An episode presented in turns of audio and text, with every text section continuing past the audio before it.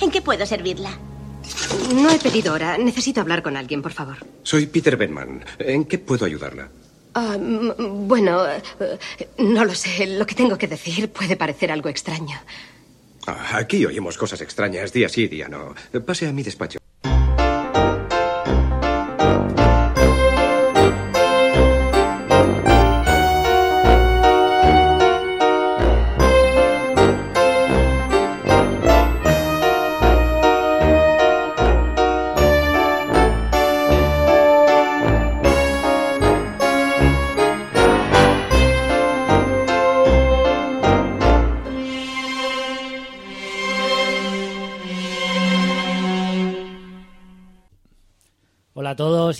De nuevo al despacho del Dr. Beckman.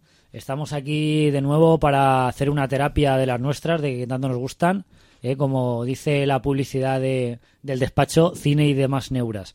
En este caso vamos a hablar de, bueno, noticias de cine, vamos a comentar algunas de las películas que hemos visto y vamos a hablar, pues, de la filmografía de, de Mike Nichols, que recientemente, pues, ha, ha muerto y ha dejado, pues, un puñado de, de buenas películas desde los años 70 hasta ahora que bueno de alguna manera pues han, han marcado a distintas generaciones Eh, mm, por supuesto dar la bienvenida a, a nuestro paciente G favorito Gaby Turman bienvenido Hola, doctor, ¿cómo estás? Con ganas de volver, ¿eh? ¿Cuánto tiempo sin...? Sí, hacía, hacía tiempo que nos juntamos. Yo creo que me he terapia? montado un par de terapias por libre con, con otros invitados y con otros pacientes, pero No es lo mismo, no es lo mismo. no, está, está bien, hablamos de otras cosas, pero al final de las neuras te los, te las- Se las cura una que nosotros. Veo que sí. ¿Eh? Y bienvenido también Marcos 270, ¿qué tal? Oh, buenas noches, doctor. Un poco frías y ya estaba- echábamos de menos la terapia. Yo, Mm. ¿Verdad? yo empezaba a tener problemas problemas mentales graves Mentales, otra vez. Sí, sí, la verdad que los últimos episodios que, que hemos grabado de Ana hemos hablado de videojuegos, eh, aquella charla con la gente de Game Effect, también hablamos con Viruete y del todo el ambiente friki de internet y nos apetecía pues reunirnos y un poco pues hablar de, de lo que nos gusta, de cine, de series, de estos rumores que tanto nos gustan y comentaremos también trailers de temporada que le están pegando bastante fuerte a unos trailers de los que todo el mundo yo creo que habrá oído hablar. Hoy vamos a Y- hacer una mezcla entre pedantería y palomiter- Y- y friquismo desatado. friquismo a tope. a tope. Bien, bien, pero bueno, aquí como, aquí como siempre estamos para, para hablar de lo que nos gusta y quitarnos las, las neuras. ¡A por ella, Ray! Pues eh, estamos aquí de nuevo, vamos a comentar, ¿qué os parece chicos si empezamos con algunas noticias? Noticias, Noticias. rumores, Sí, Gaby. ¿tienes algún rumor por ahí? De esos que tanto te gustan, que luego me los... Yo te- creo que, mm, por- eh, por- sin que sirva de precedente, he traído yo alguna noticia que no sabría si es una noticia confirmada o si es un rumor. Pero bueno, si se cumple, perfecto. Pero como no se cumpla, voy a caer en mi propia trampa. Suéltala, suéltala. Es la de, la de, la de, ah, vamos, la de comentar rumores. Mm. Eh, bueno, he separado rumores de televisión y rumores de cine. Ahora está tan de moda las series de televisión, hay un montón de proyectos nuevos y, encima están de moda los superhéroes, así que tengo un mogollón de noticias relacionadas con el mundo de la- de la televisión y encima de superhéroes. Voy a empezar hablando de una serie que tanto Marco como yo somos bastante fans, que son la de Los Agentes de S.H.I.E.L.D., Marvel's Agents of S.H.I.E.L.D., que Los bueno... irreductibles de Marvel. Sí, ellos, sí, ¿no? sí, que con esa primera temporada por la que nadie apostaba y en su segunda temporada está sorprendiendo a todo el mundo, bueno, menos a los que habíamos apostado por ella. Que No, los que poco- disfrutamos de verdad de la primera Y nada, temporada. pues la noticia es que de la misma manera que en la primera temporada eh, la cruzaron con la película de Thor, El Mundo Oscuro, pues en- hay un capítulo de la segunda temporada de Agentes de S.H.I.E.L.D. que la van a cruzar con los eventos que sucederán en Los Vengadores 2, la era de Ultron. Que bueno, Eso, es- eso es un rumor, noticia... no, está, está confirmado. A ver, está confirmado. la gran diferencia entre el, el universo Marvel Studios y los diversos universos de DC es que Marvel Studios, para bien o para mal, lo tienen todo muy medido. O sea, tienen a un productor ejecutivo que se está preocupando de que las películas encajen, de que la serie encaje, y yo ahora tengo dudas de cómo lo van a hacer con los dos proyectos de Netflix. Hablas de Daredevil, Con los tres, en realidad. Sí. Daredevil... eh, Alias, no, ¿Cuál eh, es? No me acuerdo ya. Luke Cage y, y Puño de Acero. Puño de Hierro. Puño de Hierro, Sí. perdón. Sí, sí. Pues nada, pues pensaba que también iba a hacer la de Alias, porque yo las, las series de Mm, Bueno, Netflix... eh, Jessica Jones sale Sí. con eh, Puño ah, de con Hierro. Luke Cage, vale. vale. No, con, Con, Luke Cage. con Luke Cage, con Luke Vale, Cage, vale. perdón. Vale, no, pues... Power no, Man. Sí, sí, con Power Man. El tema está en que, que sí que es cierto que Marvel tiene bastante, bastante atado el tema de la continuidad de los personajes y ahora que dices lo de las series estas que van por libre, a ver cómo lo, cómo lo hacen, de mm, meter personajes Sí. Marvel sin que afecte a la continuidad de las otras, De las otras de las series y de las películas. Pero bueno, yo encantado de que, de que de alguna manera los Vengadores se vuelvan a cruzar con los agentes de Shield, aunque sea en la película que hemos estrenado de, de Ultron. A mí me, me apetece. Bueno, en la primera temporada se cruzó con los en parte con los Vengadores 1. eh, de hecho, con los efectos de los Vengadores 1, con los Chitauri. Justo, había un sí, capítulo porque se que, supone que había un capítulo el, el equipo de Coulson se forma un poco para, para supervisar las, la- el, el desastre en Nueva York. Bueno, yo ya, el- ya, ya está pasado porque en, eh, bueno, no creo que sea un spoiler, pero Coulson muere en Los Vengadores Mm. y reaparece en Ages of Shield. Y la primera temporada eh, en, en parte se dedica a explicar eso. Pero eso, en, en el capítulo 5 o 6 es cuando encuentran un, un casco Chitauri que causa una serie de, de problemas, que es un y ahí capítulo, empiezan a es un cruzarse con los eventos de la, de la película. Luego se cruzan con Sif. Con Lady con sí, Lady que, que vuelve, viene de Asgard a perseguir a, a la, A la era- encantadora. encantadora, sí, sí. Y luego se cruza también con eh, Thor el Mundo Oscuro, también eh, con los efectos de Thor, con una vara de poder de, de Asgard. sí. que Entonces, tiene el poder del Tesseracto. bueno, tiene un poco de poder, tiene poder eh, eh, alienígena. Y, Y, bueno, y el cruce más, más, eh, más Y luego el cruce gordo- gordo. es, claro, el final de El- el temporada de la primera, con, el, con cómo engancha con la, la segunda temporada y cómo recoge lo que pasa en el Capitán América 2, Claro, el en- de Invierno. Entonces, por eso decía que mi duda, que me quedaba a medias de exponer argumento, mi duda es si tendrá la importancia que tuvo el tema del cruce con el Soldado de Invierno o se limitará pues a, la- a lo de las otras películas Claro, como un poco de... Una anécdota y ya. ¿no? Sí, de, de recoger la basura. Bueno, pues nada, pues hay Lo rumor, veremos. rumor de rumor de bueno, rumor no, confirmado ya que Agentes de Shield se cruzará con la era de Ultron. Eh, eh, saliendo de Marvel y entrando en DC, que DC es una compañía que también tiene bastantes personajes de cómic eh, danzando en televisión. Uno de los más de los más famosos últimamente, los más aclamados ha sido la, la serie de Flash, el velocista escarlata. Eh, bueno, eh, esta serie, de la misma manera que Smallville o Arrow, pues funciona, aparte de su propia, de, por su propia continuidad, pues a base de meter guiños, a- o bien a la continuidad de los cómics o bien a proyectos anteriores. El tema está en que mm, el- la- hubo una serie de Flash en los años 90, interpretada por John Gurley Ship, el padre de Dawson, Que ahora es el padre de que ahora Flash. es el padre de Flash en la serie nueva, y con Mark Hamill interpretando a Trickster en las películas, una película de, directamente para videoclub que salió en los 90, eh, donde era el malo. Mark Bueno, Hamill, eh, Luke la, Skywalker la- era la el película malo. para Videoclub creo que era un capítulo doble. Sí, verdad. Era un capítulo era doble, la misma estética, todo igual. sí, me acuerdo sí. en mi videoclub estaba y... Sí, Pues sí, era un capítulo sí, doble. sí, sí. Y entonces, bueno, Mark Hamill, para que el, no- para el que no conozca el nombre del actor, es Luke Skywalker. Que aparte de ser Luke Skywalker, Luke Skywalker en los años 90 fue bastante famoso por dos cosas. La más importante es por ser la voz del Joker en los dibujos de Batman y la segunda es por ser el trickster en la serie de Flash. O sea, Ah, que- eh, creo que no solo hizo la voz del Joker, creo que hizo bastantes voces. Creo que Sí, sí, ha sido actor de doblaje estuvo bastante haciendo mucho Sí, doblaje. Y bueno, la, la coña es que Mark Hamill va a repetir el, el- lo que es el papel de Trickster en la serie nueva, pero como el tío tiene sus sesenta y tantos años y ya está mayor para, para hacer de supervillano, va a ser del villano original, ya retirado, ya viejo, que ayuda a Flash a atrapar a un imitador del Trickster original. Que, Vaya, vaya de- pedazo de spoiler nos ha soltado a los que no queríamos enterarnos de No, nada. pero, pero eso, la- es la, es la noticia, es la noticia Ya, pero de- yo no he entrado a leerla precisamente. Ya, para- con Mark Hamill sobraba, ¿no? Con que era el... ¿no? Ya, yo Nada, sabía que salía esto, del- esto es una noticia que ha salido, ha salido ahora y spoiler sería si te digo cómo va a acabar la, mi- la- la media temporada con, con el Flash reverso, con Zoom. Pero bueno, eh, nada, pues de Flash pasamos a Superman, eh, al anuncio de la serie Krypton, del, anunciada por el canal Sci-Fi, de bueno nuestro querido, amado, odiado David Goyer, que dependiendo de, de con quién trabaja y dependiendo de, de lo que le dejen meter mano, estropea o arregla algunos de los proyectos más, más sonados. Para el que no lo sepa, David Goyer fue co-guionista de, de Blade de Blade 2, fue el autor completo de Blade Trinity. Para el que quiera comparar Blade 2 con Blade Trinity, porque una fue buena, fue por Guillermo del Toro, porque la tercera fue mala, fue, fue por David Goyer. También ha hecho Flash Forwards, ha hecho Da Vinci's Demons y ha hecho recientemente Constantine. Entonces un tío que, bueno, una de cal y otra, de arena. Entonces Bueno. eh, le han enganchado los de Sci-Fi y han anunciado el proyecto de Krypton. Te, te- te veo cariñoso con él, porque no has No, dicho ni un proyecto así que digas. No, hombre, mm, yo, yo estoy defendiendo, yo estoy defendiendo últimamente Constantine, pero No, reconozco yo, que la serie Constantine no, pero, pero lo de Flash Forward era Flash Forward no había por el, dónde el mayor sí, truño sí, que muy puedas mala. imaginar. O sea, era, era David Goyer intentando ser Damon Lindelof o JJ Abrams, intentando copiar a, a Perdidos y no, no hay manera. Bueno, pues volviendo a la serie de Krypton, pues como la, pues la gente se imaginará, pues se supone que va a hablar del mundo origin, eh, o- planeta, vamos, el planeta planeta, original de Superman, antes de, de que la familia él, eh, Jor-El, el padre de Kal-El, Superman, lo mande a la Tierra y que luego se convierta en Superman.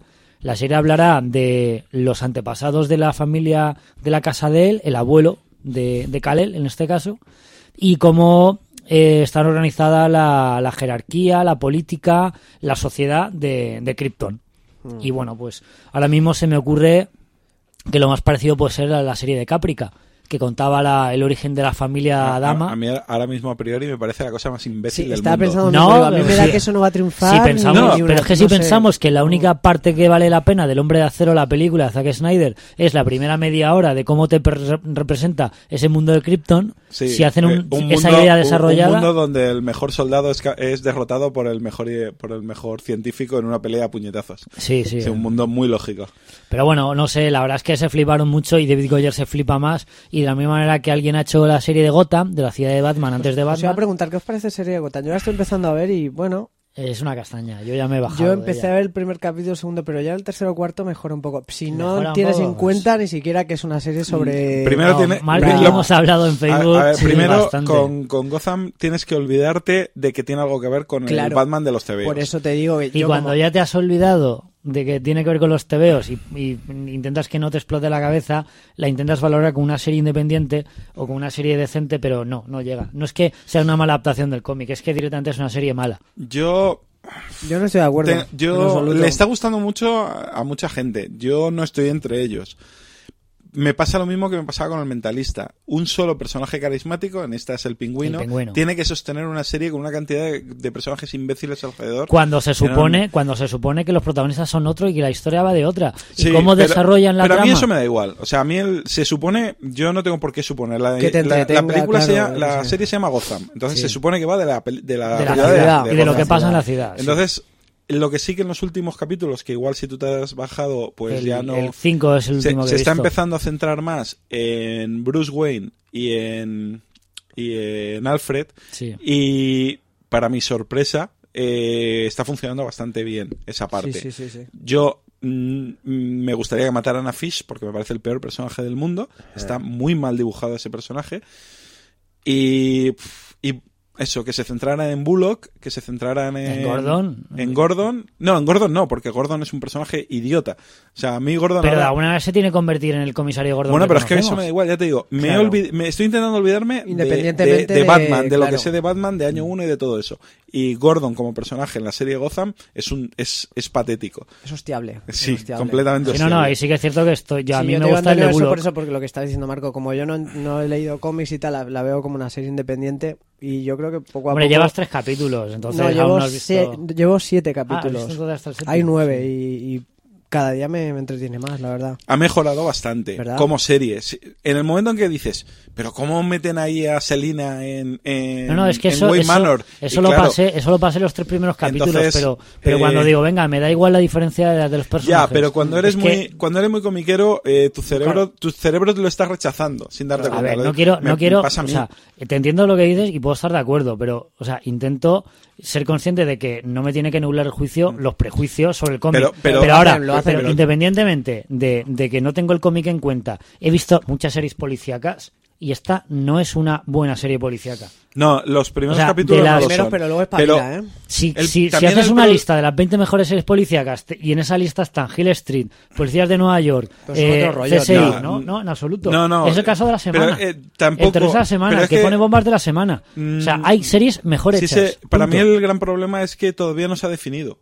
Porque ya no es caso de la semana y, y pasan demasiadas cosas. Yo estoy a punto de bajarme y creo que seguramente aguantaré, aguantaré más por curiosidad. Por, por, y porque hay esos tres o cuatro personajes, Bullock, eh, Alfred, eh, Bruce, mm, incluso Selina, que me interesan. El pingüino, pero el pingüino es demasiado caricato. sí. Es que es un Joker. Y, y yo, sí, Sí, un poco sí. Entonces, claro, o sea, han querido meter al Joker y no llamarlo no, Joker. no, yo no creo que sea el Joker, porque el Joker, el Joker es la anarquía y, y este Cobblepot es la planificación, es todo para mí. es Sí, todo lo no, sí que es cierto que lo quieren convertir al, al personaje del pingüino más que Eh, en el típico más, villano más que, más que más el rollo Joker, para- mafia para, y mí es. Kingpin. Sí, justo. Para mí es un Kingpin. El amo de las calles, ¿no?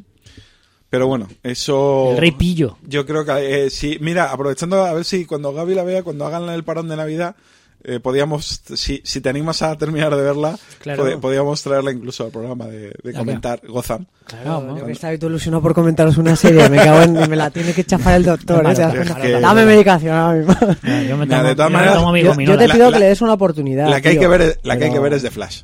Sí, sí, por supuesto. Flash es la sorpresa de la temporada. Y, y el capítulo, el último capítulo, se traen a Felicity y le quitan la camisa. Ya es que es lo que faltaba. Muy bien, muy bien, perfecto, perfecto. Y ese crossover con Arrow, muy sí, bien. sí, sí. Por eso digo, pero Bueno, pues sin salirnos de los cómics, eh, eh, voy a comentar una noticia que me hace bastante ilusión, pero a la vez me da bastante miedo.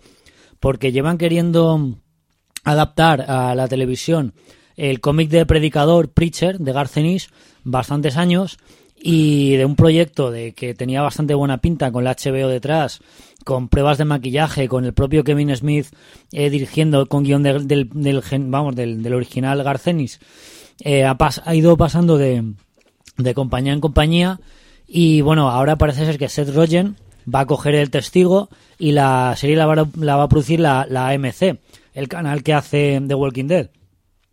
Entonces, bueno, para quien no lo sepa, Predicador va de un predicador que pierde la fe, que de alguna manera eh, se ve imbuido por los poderes del cielo y del infierno. Su palabra es, es omnipresente. Entonces se junta con su exnovia y con un vampiro irlandés y van los tres por todo el mundo buscando a Dios que ha abandonado el cielo porque claro, es consciente del poder que tiene este predicador, ha abandonado el cielo porque tiene miedo y entonces el predicador quiere buscar a Dios para responder por su falta de responsabilidad eh, frente a la, humanidad. Y Seth Rogen es el predicador. Y no, Seth Rogen es el director, el productor El de la serie. ¿Vale? Entonces el tío es muy fan de los cómics, es un cómic que es el, el, digamos, la, el buque insignia de, de la casa Vértigo, que es la línea adulta de DC Comics, después de, o sea, Marco Gruñe, pero, cara, pero pone- si me dices que durante los 90 el, Ah, el buque insignia vale. fue Sandman, Vale, vale, en los vale. 2000 fue 100 balas, el- en medio estaba el predicador. Vale, Ha por eso es sido- que, habiendo Sandman, cualquier otra cosa llamarla buque no, no, no, me pero es que claro, o sea, ha sido el relevo generacional Vale, de, eso- Sandman. eso bien. Entró Predicador, un cómic eh, donde se hacía crítica a la sociedad americana, a la sociedad de consumo, no dejaban títere con cabeza eh, al fanatismo religioso. El tío es, en, en Garcenis, el guionista, se declara un admirador y un fan vamos, declarado de la cultura americana, pero gracias a que es un fan de la cultura americana, se permite criticarla, eh, se ríe de los clichés, de los tópicos de, de yo, qué sé, los mitos del oeste, los tipos duros y tal. Y el cómic es un- una serie de personajes carismáticos, una trama en plan road movie, buddy movie con compañeros que van recorriendo aventuras, con uno de los mejores diálogos que he leído yo en el cómic en mucho tiempo, y he leído unos cuantos cómics, y si eso se, se llega a respetar y a transmitir de la misma manera que en el cómic en televisión, yo creo que estamos ante uno de los bombazos de la próxima temporada, si realmente se hace. Porque, porque yo no acabo de creérmelo otra vez, de que se vaya a hacer en serio. Pero bueno, hay que dar la noticia de que Predicador, Preacher, la, la MC la, la, quiere, la quiere hacer esta vez de verdad. Y bueno, yo te, he acabado ya con mis noticias de, de televisión. Si tenéis alguna noticia de cine, y así os doy paso un poco a vosotros. Noticia, bueno, pues el, el reboot de Kickboxer. Ah, que eso sí, ya sí. no es una, eso es una noticia, ya no es un rumor. No, El- es, el IMDb es- está es confirmada la noticia, es noticia vieja, de, Sí, de sí. hecho, y la noticia de ahora es, es el fichaje. Sí, lo de, bueno, claro, que Van Damme estaba así, que sí, que no, y quién más. Ha era? fichado a Gina Carano. Mm. Sí. Y eh, Van Damme sustituye a alguien. Eh, alguien Sí. iba a hacer de... Sí, se había pensado otra persona. y no sé si lo han despedido o lo ha dejado o lo que sea, y han- entonces han cogido Claro, a Van el maestro americano. Claro, pues la- efectivamente Van Damme en plan, en la- plan guiño de la película, de la película original, será el maestro americano del protagonista que tendrá que luchar contra Tom Po, que en este caso, en lugar de ser eh, Tom Tom Poe, Tom Poe. es eh, el Dave Batista, bueno, Bautista, nuestro Drax. recordado Drax el Destructor, que ahora está en bastantes, en bastantes películas. Bautista, el de Guardianes. Es El Sí, de sí, Guardianes de de efectivamente, sí, sí. Que bueno, para cualquier persona que haya visto Guardianes de la Galaxia y haya visto el Kickboxer original, Da, pues... más, da más miedo que Tom Poe, ¿eh? Sí, sí, Hostia. no sé, yo creo que vamos a cambiar las Hombre, patadas es de que Thai Ba- boxing. Ba- Bautista o Batista es una mala bestia. Sí, sí, Es por una eso mala que bestia Tom Poe de- daba mal rollo, pero este, hostia. A Tom Poe, a Tom Poe, a Batista precisamente lo vi, estuve revisando el otro día la película de Riddick, el- la última de que ha hecho Vin Diesel, Mm. y es uno de los recompensas a la orden de, de Jordi Moya. A la orden de Dios, Sí, sí. ya. Claro, ¿No has visto Riddick? Hombre, la última no, tío. Ah, pues póntela, porque tiene un rollito serie B que te encantará. Mm. Yo sabes que soy fan del personaje de Riddick y la nueva había que verla y, y es una vuelta a los orígenes. Es. Prácticamente es un remake de la primera película. Un remake de la primera, me las tengo que poner otra vez. Sí, bueno, pues eso. Y una, una coña quería decir, aparte del, del fichaje de Gina Carano, el director de, del este remake de Kickboxer es el director John Stockwell, cuyos algunos de sus grandes éxitos son la película Inmersión Letal, la de los buceadores con Sí, Jessica Alba sí, sí. y la película de Turistas, que era una versión cutre de, Era como host- de la hostel, pero en- pero en cutre, en versión acuerdo, hacendado. me acuerdo. Así que nada, no sé yo qué esperarme de este, de este director. Mm. Otra noticia de superhéroes y de cine es el Escuadrón Suicida. Ah, efectivamente. El reparto Un, ru- e- un e- rumor estelar. un rumor de una película que yo no daba crédito, yo no me creía que iban a hacer un- una película Escuadrón Suicida, pensaba que iban a hacer serie de televisión o que directamente iban a aparecer invitados en, en, Yo, en algún yo- sitio. yo creo que al productor de CW le han tocado las narices porque estaba Sí, preparando sí, un sí, escuadrón. bueno, de hecho ya ha salido en Arrow el. Escuadrón Suicida. El Escuadrón Suicida lleva saliendo en Arrow unas, un par de capítulos. No, no, en las o sea, últimas... la primera- en la segunda temporada salió bastante. Sí, no, pero quiero decir que en las, en las, o sea, lleva saliendo recientemente un par de veces. En Smallville, las últimas temporadas de Smallville, ya salía Escuadrón Suicida con los propios personajes que aparecen ahora. En la serie de dibujos animados de la Justice League, la Liga de Justicia, también salía. Sí, bueno, pero- con el, con el proyecto Argus de Amanda pero, pero- Waller. y pero es que CW está montando un universo particular y Sí. me da la impresión de que van a pasar de- del universo cinematográfico, pero que a no le va a perjudicar. Sí, sí. Porque no es lo mismo. De hecho, en el en uno de los últimos capítulos se llevan a, a alguien al bueno, es el protagonista es uno que se ha escapado del escuadrón suicida. Ah, en claro, ya hablas de en- Capitán Boomerang. Sí, pero no quería decirlo. Que se sale, ¿eh? Con- o sea, yo sé quién es, pero no quería decirlo. ¿Pero ¿Por qué? Hombre, porque habrá gente que no lo haya visto y, y prefiero no chafarle los personajes que van a salir. y bueno, en- todo el mundo sabe que el Capitán Boomerang es un miembro del Escuadrón Suicida. Sí, De todo hecho- el mundo, vamos. De hecho, ¿A que bueno, tú lo sabías, Gaby? comenta- Sí, sí, comenta, lo- Gaby, estaba- Marco, perdona, no te quiero, estás contando la noticia. Comenta esos actores y esos Sí, de- personajes, porque alguno, hay alguna sorpresa, ¿no? En estos, con estos Pa- personajes. para mí la sorpresa es Will Smith. ¿Ah, sí? Pues sí, yo creo que a Will Smith eh, no lo veo yo en, en un proyecto de este tipo, no sé. Eh, Bueno, vamos a hacer recordatorio. tiene que ser más estrella, ¿Quién eh, sería? Confirma No lo los, actores. Bueno, son Jared Leto como Jared el Leto Joker, sería el Joker. Will Smith Deathshot, cara de Levine la encantadora, Tom Hardy Rick Flag, Margot Robbie Harley Quinn y Jay Courtney Boomerang. Vale. A mí lo que me chirría es el Joker y Harley Quinn. O sea, el Joker, yo, que yo sepa, no pinta nada en el Escuadrón Suicida. Exactamente. Y Eh, parece ser es- que Harley Quinn tampoco. ¿Qué pasa? Que Bueno, Harley Quinn sí que pinta en el Escuadrón Suicida. Es por- de hecho, en la última colección de es cómics lo, es, la es lo que te iba a decir. Es que para mí el Escuadrón Suicida el- es el de los 90. El de Ostander. El de justo. El de Ostander. ¿eh? El de los, los villanos renegados. De entonces eh, Harley Quinn estaba en los dibujos de Bruce Timm. Sí, y, pero y ahí, perfecto. Harley Quinn es un personaje muy muy potente y a mí no me molesta. A, a fin de cuentas es un 12 del patíbulo con Sí, supervillanos sí, y efectivamente. puede El funcionar. concepto del Escuadrón Suicida es da igual a quién metas, pero el Joker no a mí no me a mí no me a mí el Joker no No te sobra. No, a mí sí me sobra. Ah, vale. A mí el Joker me sobra por completo. Harley Sí. Quinn no, pero el Joker sí, por el Joker es demasiado fuerte. Claro. O sea, no lo ves como miembro de un grupo. No, yo es que es demasiado demasiado psicópata. Claro. Eh, Yo, ves, por ejemplo, yo vería más a Lex Luthor, tipo la, la, la Legión del Mal, como los dibujos Lex de los 80. Luthor tampoco. Aparte, en plan Le- como, no Lex. Luthor ya va a salir en la película de, de Superman. Sí, pero había rumores de que igual al Jesse Eisenberg lo cogían para hacer el mismo papel que haría de Luthor en, en, en la nueva Superman. yo me, yo me imagino que este Joker eh, estará. La idea será presentarlo para que sea eh, una nueva. En una nueva. En una nueva película una nueva de- película de Batman, claro. eh, ya tener un personaje Claro. creado. A mí, Margot Robbie como Harley Quinn, pues vale. Es una rubia que la van a poner Una tía de- buena con no, mucho claro. maquillaje, le pondrán mucho escote y, Y y ya y está. correr, ya sí, está. es que da igual, decían, ¿no? Eh, una estrella. Y digo, pues yo estrella tampoco ha hecho una película de éxito y ni- no era ni No, hombre, protagonista. sí que es cierto que Margot Robbie eh, se habló bastante de ella cuando la película de del el año pasado de DiCaprio, la del ¿cómo se Sí, llamaba? sí, El- la- Ay, se me La ha de ido. DiCaprio. La de Martin Scorsese, el Lobo de Wall Street, de Wall que se habló bastante de ella y tal, y efectivamente cuando se está presentando un proyecto así en plan de novedad, pues ese proyecto lo va a interpretar el actor que esté de moda en ese Sí, momento. Con lo cual, Y Jared. Leto mm, por el Oscar. Jared Leto ganó el Oscar y es un hombre que o se, ha, se ha vuelto a se ha vuelto a ir. Que no discuto que lo vaya a hacer bien. Que tampoco creo que el Joker sea un personaje tan difícil. Lo que sí que es difícil es reinvertirlo como hizo Heath Ledger, ¿eh? Como hizo. Efectivamente, Eso sí que es difícil. Que sea un personaje más real, más urbano, y en el cual Pero, justificar pero el el Joker del o- TVO a nivel artístico es bastante sencillo. Sí. Lo, lo- lo ha hecho César Romero. Sí, sí. Nuestro querido César Romero. echamos de menos. Bueno, y cu- cuenta, ¿y por qué esa polémica con Will Smith? ¿No? ¿Por qué no te convence que Will Smith sea de Deadshot? No sé, es que no lo veo. O sea, Es que es negro, hay, hay que No, decirlo, es no, negro. A mí, no, no, yo eso no. A mí solo me molesta con la antorcha humana, pero no porque él sea negro, sino porque Susan Richards sea blanca. O sea, a mí el, el, el cambiarle razas a los personajes no solo no me parece mal, sino que me parece bien. Mm. Creo que puede funcionar. Creo que de hecho está bien porque los cómics, al ser de los 50, pues todos los personajes eran blancos y hoy día no puede ser eso y está bien que cambien. Lo que no lo veo porque Will Smith, mm, o sea, yo lo veo, le hubiera dado más un, un personaje de héroe. Lo que me da miedo es que al ser Will Smith eh, humanicen demasiado a Deathshot.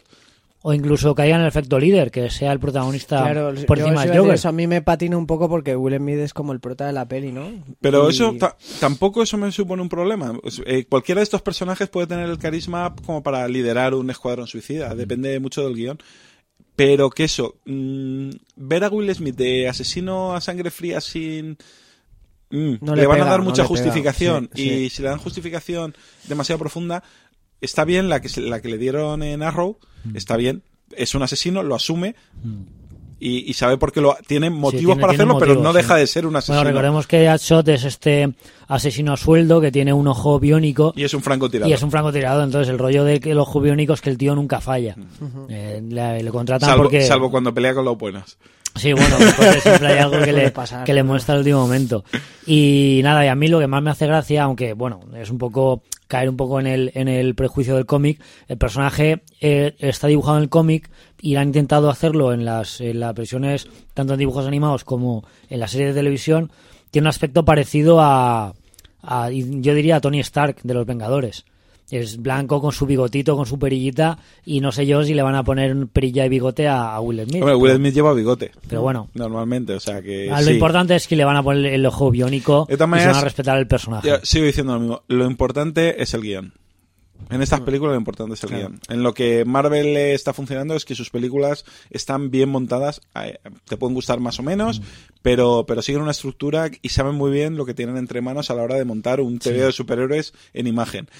Y en DC todavía lo estoy esperando. En CW sí lo están haciendo. Sí, sí. Además, ahora con el crossover de entre Arrow y Flash, Flash. hemos visto el tono tan diferente que tienen claro, las dos y series. incluso me gusta porque han dos- hecho bromas sobre ello. Sí, sí, sí, han hecho bromas, pero además en las dos capítulos, que no son obligatorios verlos los dos, lo cual también me ha gustado, puedes ver los dos independientemente, y los dos ahí demuestra claramente la diferencia de tono entre uno y otro, y los dos funcionan, o sea que no hay... Es que si no haces bromas no puedes hacer una serie, no, puedes hacer bromas y hacer una buena película, y puedes ha- hacer la serie y hacer una buena película, pero tienes que hacer una cosa que funcione. Y bueno, comento un par de noticias rápidas. Eh, digo noticias rápidas porque prácticamente no son noticias. Yo creo que son un par de rumores de que todo el mundo sabía y que simplemente se han confirmado. Bueno, eh, antes, antes la otra noticia que sí que es noticia, no es rumor, que es la de, la de James Bond con Mónica Bellucci. Sí. Ah, Eso- sí, eso. que han confirmado, bueno, confirmaron el, el nombre de la película, se va, a- se va a llamar Spectra, como la, la ¿Es organización... Spectre? En- Spectra, en es inglés, en sí, sí, ya- español ya sé. Spectra, que es la organización criminal. Pero aquí en español a- la pueden llamar de cualquier manera. sí, O sea, Espero que la llamen Spectra, como se lleva llamando Claro, 25 con un años. subtítulo Supongo, debajo. supongo. Es que, vamos, Supongo y Cuando espero. unos solas, fue cuando unos solas, ¿no? Todas han sido casi. Sí. No, ¿Cuán- pero quiero decir que el nombre, el nombre de Spectra, el nombre de Spectra ya está en las películas antiguas. Sí, y me sí, parecería de muy mal organizado si la película se llama Spectre con el, número- el nombre en inglés, cuando en español lleva siendo Spectra 30 Ya, años. ¿Habéis oído el, rumor ese de que Stephen Hawking quería ser el villano, porque yo me quedé flipado. Eh, yo, yo creo, yo creo que era la típica coña de una internet. página muy tal y Sí, hostia, no Stephen sé, Hawking no sé. No, quería es- ser el villano Ah, porque eh, está tal. confirmado Christopher Waltz y Mónica Bellucci. Sí. Y, de- y Batista. Ah, mira. sí. Ah, mira, está en bien, todos los lados ahora, bien, ¿eh? Batista en plan sicario tipo tiburón o tipo Claro, claro, Job. claro. Plan sicario. muy bien bruto. Christoph Waltz de villano. Yo creo que ese tío se No sé si será villano. Christoph Waltz o, o, eh, Christoph Waltz villano o Christoph Waltz será M o será porque se dice que Mónica Bellucci será la villana. La villana Hombre, no la, claro, no, te iba a decir Chica Bond no va a ser. claro, que ya, no sé, le- a lo mejor lo que hay- mil estamos ya de, en los, punto ul- que- de los últimos tiempos para mí de los mejores villanos que ha tenido Bond fue Sophie Marceau, que hizo un villano muy bueno en una película me- bastante mediocre. Ah, bueno, estoy a decir, pues yo es que ni me acuerdo de las de Pierce Brosnan. La única, GoldenEye. Con Jonathan Price. No, Jonathan Price. No, era- Jonathan Price es el, Mañana el Nunca Mañana Muere. Nunca Para mí la mejor película de Pierce Brosnan. Bueno, pues como comentaba, dos eh, noticias confirmadas son rumores que, que están prácticamente ya todo el mundo sabía. Eh, Benedict Cumberbatch, confirmado como el Doctor Extraño en la ¡Viva! próxima película Marvel. Se, se sabía ya. Sí, estaban, Yo creo estaban, que- estaban Show Me the Money. Yo creo que ha sido en plan de. mm, o sea, eh, oye, ¿lo confirmamos o no lo confirmamos? Porque la gente en internet está haciendo recogidas de firmas y yo creo que si decimos que no se van a cabrear. Pues bueno, pues confirmado el, el actor de Sherlock para hacer el Doctor Stephen Extraño. que está en todas partes. Nueva película de, de Marvel sobre este eh, maestro de las artes místicas. ¿eh? Y bueno, hay otro también personaje Marvel que Sí, también pero, se lleva pero la duda es quién será Wong. O sea, ¿Quién será Wong? Pues, Es, pues es que, sé, es pues- que, Jackie Chan, yo qué es sé. que es que es el, personaje importante. Yo, yo- yo quiero saber quién va a ser Clea. Clea. Y Te lo iba a decir. Esa, va a poner el esa era la segunda parte. Y que llamen a ¿Quién Tim Curry Clea? para volver a ponerse del maquillaje del Diablo en Legend para ser Mephisto, por ejemplo. O Dor- Dormammu también me va a Sí, sí, sí, bueno, está bien. Tengo curiosidad yo por cómo harán una película El Doctor Extraño. Yo también, porque la- ese tipo de películas nunca han funcionado en plan mainstream. Siempre han sido serie B, Sí. las películas así de artes místicas y, Y tal. cuando se han metido con superpoderes han sido superpoderes pues tipo mutantes, Sí. de lanzar rayos y tal, pero de rollo de personajes mm, demoníacos, eh, poderes yo, místicos. yo tengo mucha curiosidad por esa Sí, película. pues. Y bueno, y el, y el otro rumor es que Ryan Reynolds ha confirmado que habrá película de masacre. Ah, Ahora Deadpool todo lo con contrario a Viva, ¿cómo, cómo quedaría? No, hombre, pues a ver, el personaje de masacre en Muerto Piscina nos gusta a todos. Sí, está- pero Ryan Reynolds no le gusta a nadie. Ya ves, no bueno, mola, ¿eh? Ryan No. Reynolds parece ser que O sea, cayó... fue capaz de hundir una película de Lobezno y una película de Green Sí, Lantern. sí, sí, Va a sí. hundir la película de Muerto Piscina. Yo creo hacer que un la 3 de película 3. de Muerto Piscina se va, se va a aguantar por el, por el fenómeno fan. Porque es el típico personaje que no sabes cómo. La, en convenciones de cómic la gente se disfraza. Tu linterna verde también y fue una puta No, no, mierda, no, ¿no? pero es que. No, Muerto Piscina, de- Deadpool tiene mucho, mucho, Mucho fandom. mucho Más tirón, fandom. ¿no? Mm. Tiene mucho fandom. No, más que tirón, o sea, Linterna Verde es más conocido, pero Sí, sí, De- yo- yo que no Deadpool, soy muy Deadpool de tiene mucho más eh, fandom fiel.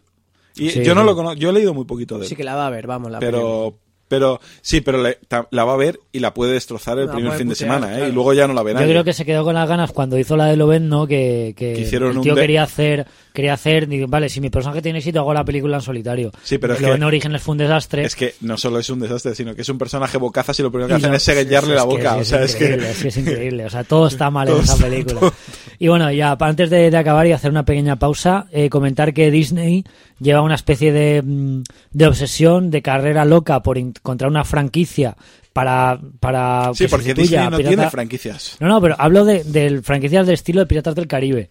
Lo intentó con John Carter, lo intentó con... con ¿Cuál fue la otra? El llanero solitario. Llano Solitario, lo intentó también con El Príncipe de Persia y ahora se les ha ocurrido comprar los derechos de Robin Hood para hacer una franquicia basada en la leyenda de Robin Hood. Y le quiere dar un tono de aventura como Piratas del Caribe. Y A bueno, ver, otra vez van a eh, cometer el mismo error que el de Llano Solitario. Mm, Bueno, depende. El error del llano solitario para mí no es el tono de aventura, es precisamente que es excesivamente psicodélica para una película de, de verano. Mm. Eh, las últimas que han hecho de Robin Hood, yo precisamente lo que he echado de menos es el Robin Hood aventurero, el Robin Hood eh, menos torturado y Hay tal. que irse, hay que irse a. Kevin Costner, ¿no? Hay Para que mí la irse versión a más Kevin. Costner y aún así la de Kevin Costner ya es bastante oscura. A mí esa me gustó bastante, bastante. Yo, por ejemplo, de hecho, de- me, gustaría ver un Robin Hood al estilo de los tres mosqueteros de, de la, La Disney. Disney. de los 80. Ah, muy bien, sí. Muy bien. Un Robin Hood así, más, más desinhibido, más aventurero. Mm. Sí, sin más llegar- para toda la familia, Sin claro. llegar a ser Rolf Flynn, pero, Pero sí, de todas maneras, yo creo que ahora Disney, problemas con franquicias de éxito entre Marvel y Star Wars, Mm, no va a tener, no ¿no? creo que tenga. No, pues no sé, pues, pero claro, parece ser que sí que quieren encontrar. Hombre, algún- quieren más, quieren más. No, no, está claro. Y bueno, pues a ver qué tal Robin Hood versión, versión Disney a la Piratas del Caribe. Y nada, pues después de comentar las noticias tanto de cine como de televisión, vamos a hacer una pausa, ponemos una banda sonora y volvemos enseguida. Ha habido un despertar. Sentido?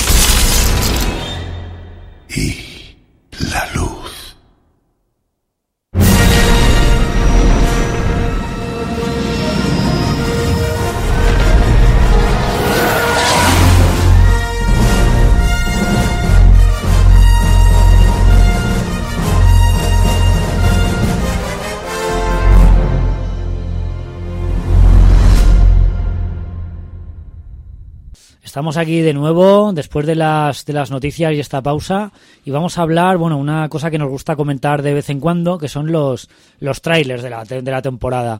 Unos trailers que, que, bueno, igual que en verano hablamos de las películas palomiteras, pues en, en Navidad pues también suelen Hablamos de las películas Ah, palomiteras. pues hablamos de las películas palomiteras. Pues suelen anunciar películas que no se van a estrenar en Navidad, que se van a estrenar el verano del año que viene, con lo cual, pues palomitas todo el año. Y bueno, esta, esta temporada, eh, esta semana precisamente han sacado un par de trailers de los que yo creo que prácticamente todo el mundo está hablando de ellos. Y vamos a empezar por un poco por el que menos ruido parece que ha hecho, que es el de Jurassic World. La secuela, precuela, reboot, remake, no sabría decir si es continuación o si es un nuevo Yo- inicio de, de Parque Jurásico. Yo ¿no? creo que por el tráiler es una secuela, es una continuación. Una continuación, Eh, ¿verdad? La isla nublar, el parque Sí, está en el marcha. parque está, está funcionando. El parque funcionando. Rollo modernizado, ¿lo habéis visto? Lo de Sí, sí, sí, ahí sí. con los velociraptores en Con- la cápsula esa Sí, moviéndose. sí, el giroscopio. ¿eh? Sí, sí. con y, y- y dinosaurios mutantes. Y no sabemos tanto. Sí, pues sí, o sea, sí. a mí de- lo que me ha gustado del trailer es que están copiando un poco la estética de las cosas que impactaron en la, en la primera película. Ese plano de la puerta abriéndose, los dinosaurios corriendo por la llanura por entre los, los espectadores, eh, el numerito del super dinosaurio Hostia, marino. con el tiburón. Con el tiburón, Dios. que bueno, que es una especie de, de guiño, homenaje o escena a lo grande de lo que ya vimos en la primera con el tiranosaurio y la, y la oveja. O con los. Sí, con el dinosaurio y la abeja, sí, efectivamente. sí, sí, sí. No, con el raptor, era con el raptor y la vaca. Que Eh, le sueltan la vaca al raptor, que no se ve el raptor Sí. y Ah, sube, sí, la, sube ya sube jaula, sí, sí, sí, algo de sí. eso y tal. Y bueno, y lo de la cabra y el tiranosaurio también está ahí. También, la también, la cabra? pues- ¿Dónde está la cabra? Sí, sí. Es una película pues que repite un poco clichés de lo que ya hemos visto en películas anteriores de dinosaurios, que es dinosaurios y gente corriendo, huyendo de ellos. Aparte el trailer te lo cuenta todo. O sea, hay también un fallo. Sí, bueno, y- la, la Sí. coña es que no han, no han descubierto un dinosaurio nuevo y que le han dado la vida, es que directamente han creado uno por ingeniería genética. Y como dice Chris Pratt en el tráiler, eh, mala idea. Pues sí. Y bueno, pues tráiler de parque, de parque jurásico, en este caso Jurassic World, mundo jurásico. A mí me ha dejado un poco como frío. Sí. No sé. Además, eh, para, para los ERA vi- vimos hace poco Jurassic Park, cuando el aniversario que fue hace poco, y, y aprovechamos para volver a verla, que la tenía bastante olvidada. Me gustó más de lo que recordaba. Es una película muy bien hecha, ¿eh? Eh, me gustó más, pero claro, eh, yo me un poco tiré para atrás, recordé el efecto maravilla que fue ver los dinosaurios en pantalla a nivel a nivel gráfico y demás. Ese efecto hoy día se ha perdido. O sea, Claro, hagan lo que hagan a claro. nivel de efectos especiales, está todo visto ya. Claro. Sí. De hecho, hay una, hay una foto que circula por internet que compara la carrera de los Galliminus de la primera película con cuando está huyendo Sam Neill con los niños, Sí, sí. con los dinosaurios de ahora. Y está mejor hecha la película que tiene 30 años. Bueno. Porque se han, han cuidado más la sombra y la textura del sol reflejando los dinosaurios. Y los de ahora no tienen sombra. No, no, o sea, no hacen sombra en el suelo. Entonces, estás viendo un dibujo animado. De todas maneras, no me gusta. No me gusta ese tipo de comparativas sobre un tráiler que a lo mejor no están los efectos especiales Acabado. terminados. Ah, bueno, no sé, igual por, eh, por- en postproducción, eh, después de haber visto la foto esta, Nah, se detienen a darle Tener en cuenta bueno. que, que es como el tráiler que ahora vamos a comentar, que los efectos no están acabados. Normalmente se cogen imágenes incluso antes de, de las últimas capas de renderización Sí, sí. y demás. Pero bueno, Para el tráiler no me gusta primero porque cuenta demasiado, como ha dicho Gaby. Sí, sí, te lo Cuen- cuenta todo. Cuenta te lo demasiado. cuenta casi todo. Veo un poco anacrónico eh, el personaje de Chris Pratt en ese mundo súper tecnificado sí, de el Jurassic típico World. cazador eh, y demasiado aventurero. western, Sí, demasiado, lo veo demasiado anacrónico, demasiado cliché y demasiado repetir eh, La estructura de la, la, de las estructura de la otras, primera. claro, de la primera.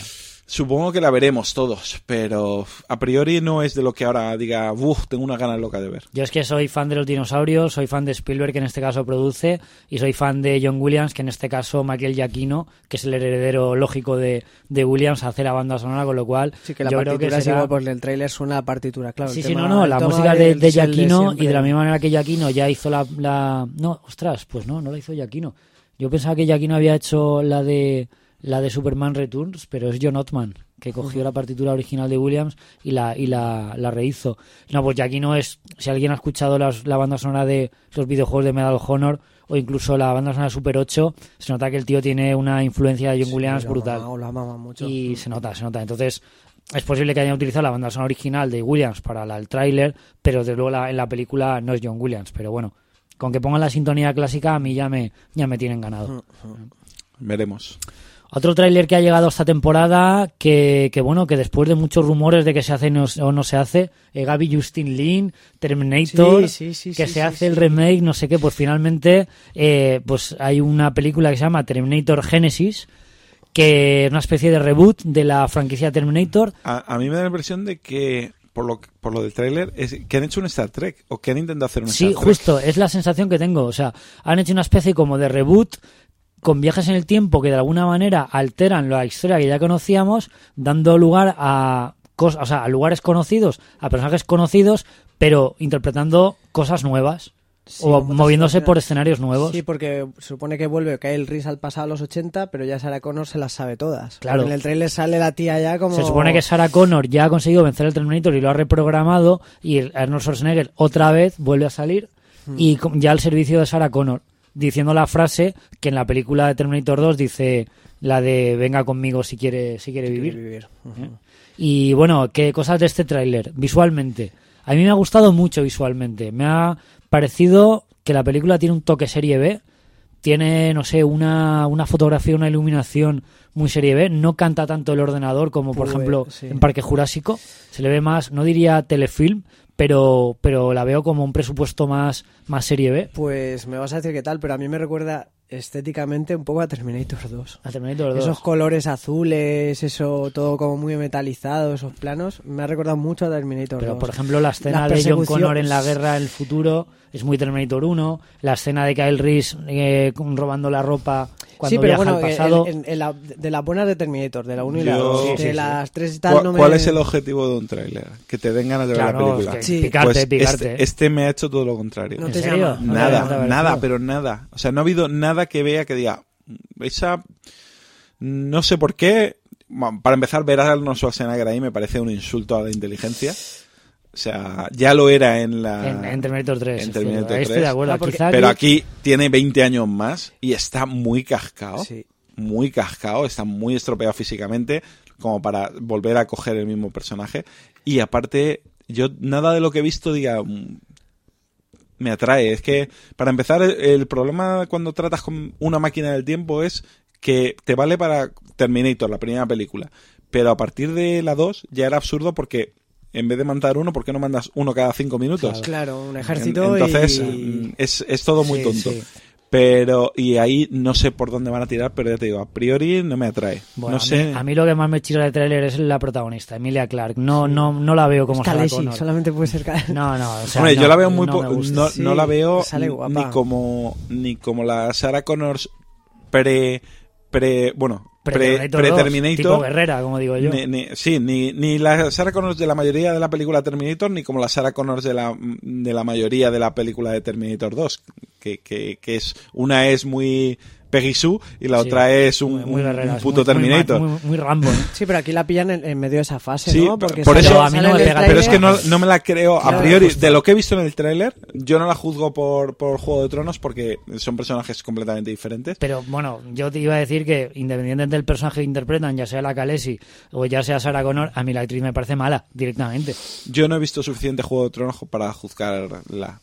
Ya, y, pero en el tráiler, lo que he visto del tráiler, hablando única y exclusivamente del tráiler, no, no me ha parecido creíble, pero ya veremos. No sé, y el problema que tengo yo es que la comparo con Linda Hamilton, donde por supuesto no está a la altura, y luego con una Sarah Connor que mucha gente no conoce, que es muy digna, que es Elena Hedy de las crónicas de Sarah Connor. Sí, la de la serie. La que también está en Juego de Tronos haciendo de Cersei, que vamos, que me parece, digo, si- tío, si tenéis a Sarah Connor en la misma serie y cogéis a la Pero, niñata, pero está muy vieja. Para, para ese personaje, Bueno, para, para vez, esa- para ese momento temporal, en puedes coger a 80, Elena Headley. Claro, tendrá la edad que tenía Linda Hamilton, Claro. más o menos Sí, por sí, ahí. no ¿eh? sé, a mí, ya te digo, 27, visualmente- 28 años. Yo lo que la veo es poca cosa. Sí, o sea, sí, le justo. veo poca presencia.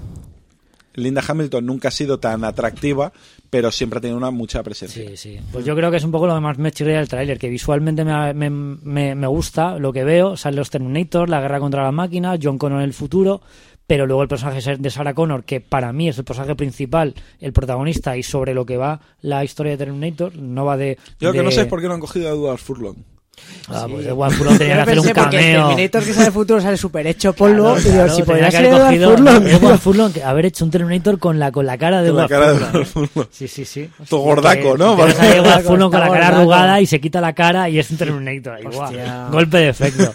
Pero bueno, y ahora vamos a pasar al, al tráiler del que todo el mundo está hablando. Y que no es ni tráiler, ¿eh? Que Es no es un, es teaser, es un teaser. Y un teaser encima alargado, porque con el cronómetro en la mano dura un minuto 50, pero 40 o 50 segundos es de pantalla en negro o de un plano fijo del desierto. Sí, pero aún así la gente habla de él y lo analiza plano por plano, segundo Mi- a segundo. Minuto por minuto. Minuto, bueno, minuto Y por minuto segundo no, pero, segundo. pero bueno. No, no, minuto por minuto. el tráiler, teaser de el- el Star Wars 7. El podcast de la fosa de Rancor lo analizó minuto por minuto. No, no, y hay, hay anali- o sea, minuto, y hay fotogramas, fotogramas, Sí, sí, y hay sí. páginas web que están. Pues efectivamente, el tráiler de, del Star Trek 7, El despertar de la fuerza. Star Wars. Quería, decir también lo del decir también lo del despertar de la fuerza que ha dicho Star El Trek. despertar de la sí, no, Star Trek. Nada. por cierto, George Lucas dice de- que no la ha visto. Por ¿eh? cierto, No sé si eh, eh, noticias sobre Star Trek, yo creo que buena es que han echado a Roberto Ah, Orci. Sí, sí. lo iba a comentar en la sección de noticias, pero tampoco es una noticia tampoco muy muy relevante. Pero bueno, hablando del tráiler de, de Star Wars, lo hemos visto todos, por, Por supuesto. Sí,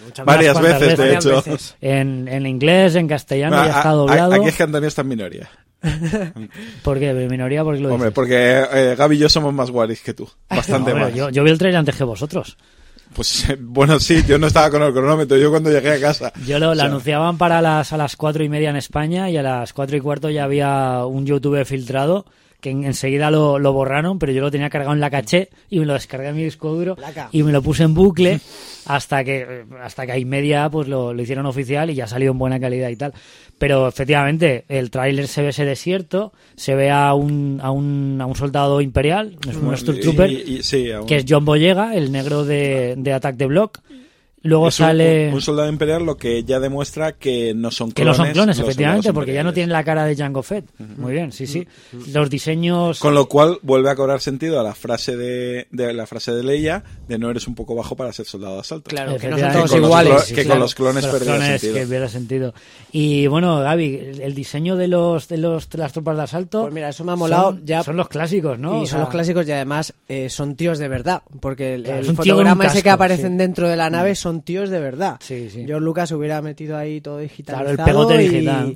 Y eso me ha molado mucho, la verdad. Y luego sale, bueno, hay dos escenas que son las que más, las que más eh, aplausos y ríos de el tinta digital han, han, han causado. El, el primer plano es el de un Jedi oscuro que se Ese le ve de espalda. Espaldas. Yo me juego que se va a ser Luke Skywalker. Eso es lo- el, rumor que hay Hasta por es el es andar, digo, es que es Mark Es Hamill. que Yo bueno, espe- pero- espero que no. Independientemente de la identidad del Jedi oscuro que se ve paseando por una especie de bosque y tal, ese sable láser Ese mandoble. que luego tiene Láser. una especie de guardas Sí, láser, sí, sí, sí, sí, como sí, si sí. fuera una espada templaria, una espada bastarda, una espada medieval. un mandoble. Un mandoble, pues ha, ha causado bastante polémica porque la gente no se esperaba que un sable láser tuviera guardas Tienen láser. que sacar una novedad, ¿no? Entonces- En la amenaza fantasma sacaron el sable doble. Era doble, ese, y efectivamente. este- A ver, eh, sí, luego el de, el El de Dooku, que era curvo, que tenía, sí, que sí, tenía- sí.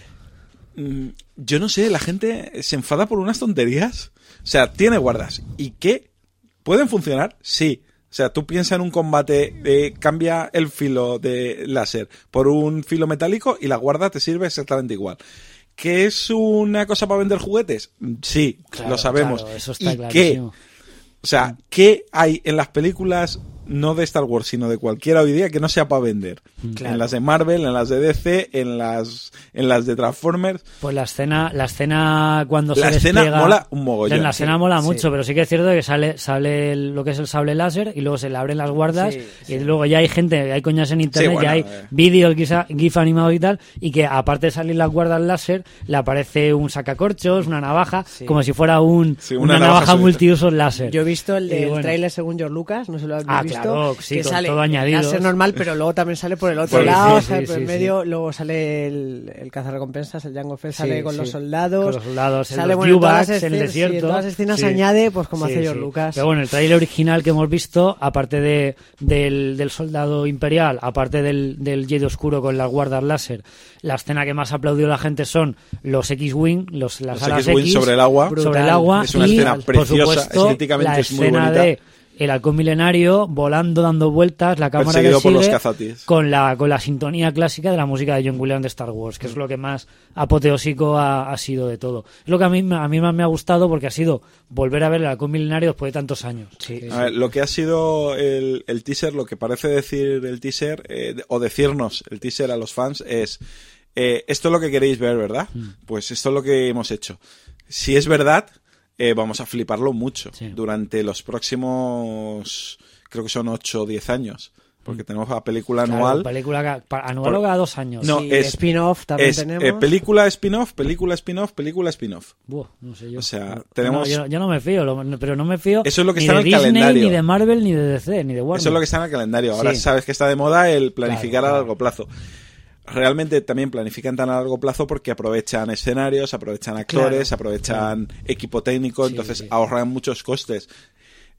Es muy poco probable que una película de Star Wars, eh, y más con lo bien que están haciendo el trabajo de promoción, fracase en taquilla. Mm. Con lo cual, casi yo creo que tenemos garantizado que, que igual si cascan no tengamos spin-off, pero yo creo que la trilogía nueva la vamos a tener sí o Seguro. sí. Sí, sí. Porque además la vamos a ver y si tiene la misma pinta de lo que nos ha dado el teaser, que ese sí que es un teaser que mola, porque no te ha contado nada, pero te ha dicho, Ves dos o tres te ha dicho, escenas ¿quieres ver impactar, esto? claro. Y tú dices, sí, Sí, pónmelo sí, otra vez. sí. Son escenas, yo creo que sí, o sea, es la definición de tráiler, vamos por antonomasia. Ponerte escenas simplemente para que la gente hable de tu película, de tu producto. Y es lo que el, está pasando. el robot, el robot pelota. El robot pelotita, el efectivamente. robot pelota que es eh, Tenemos un nuevo Jar Jar Binks.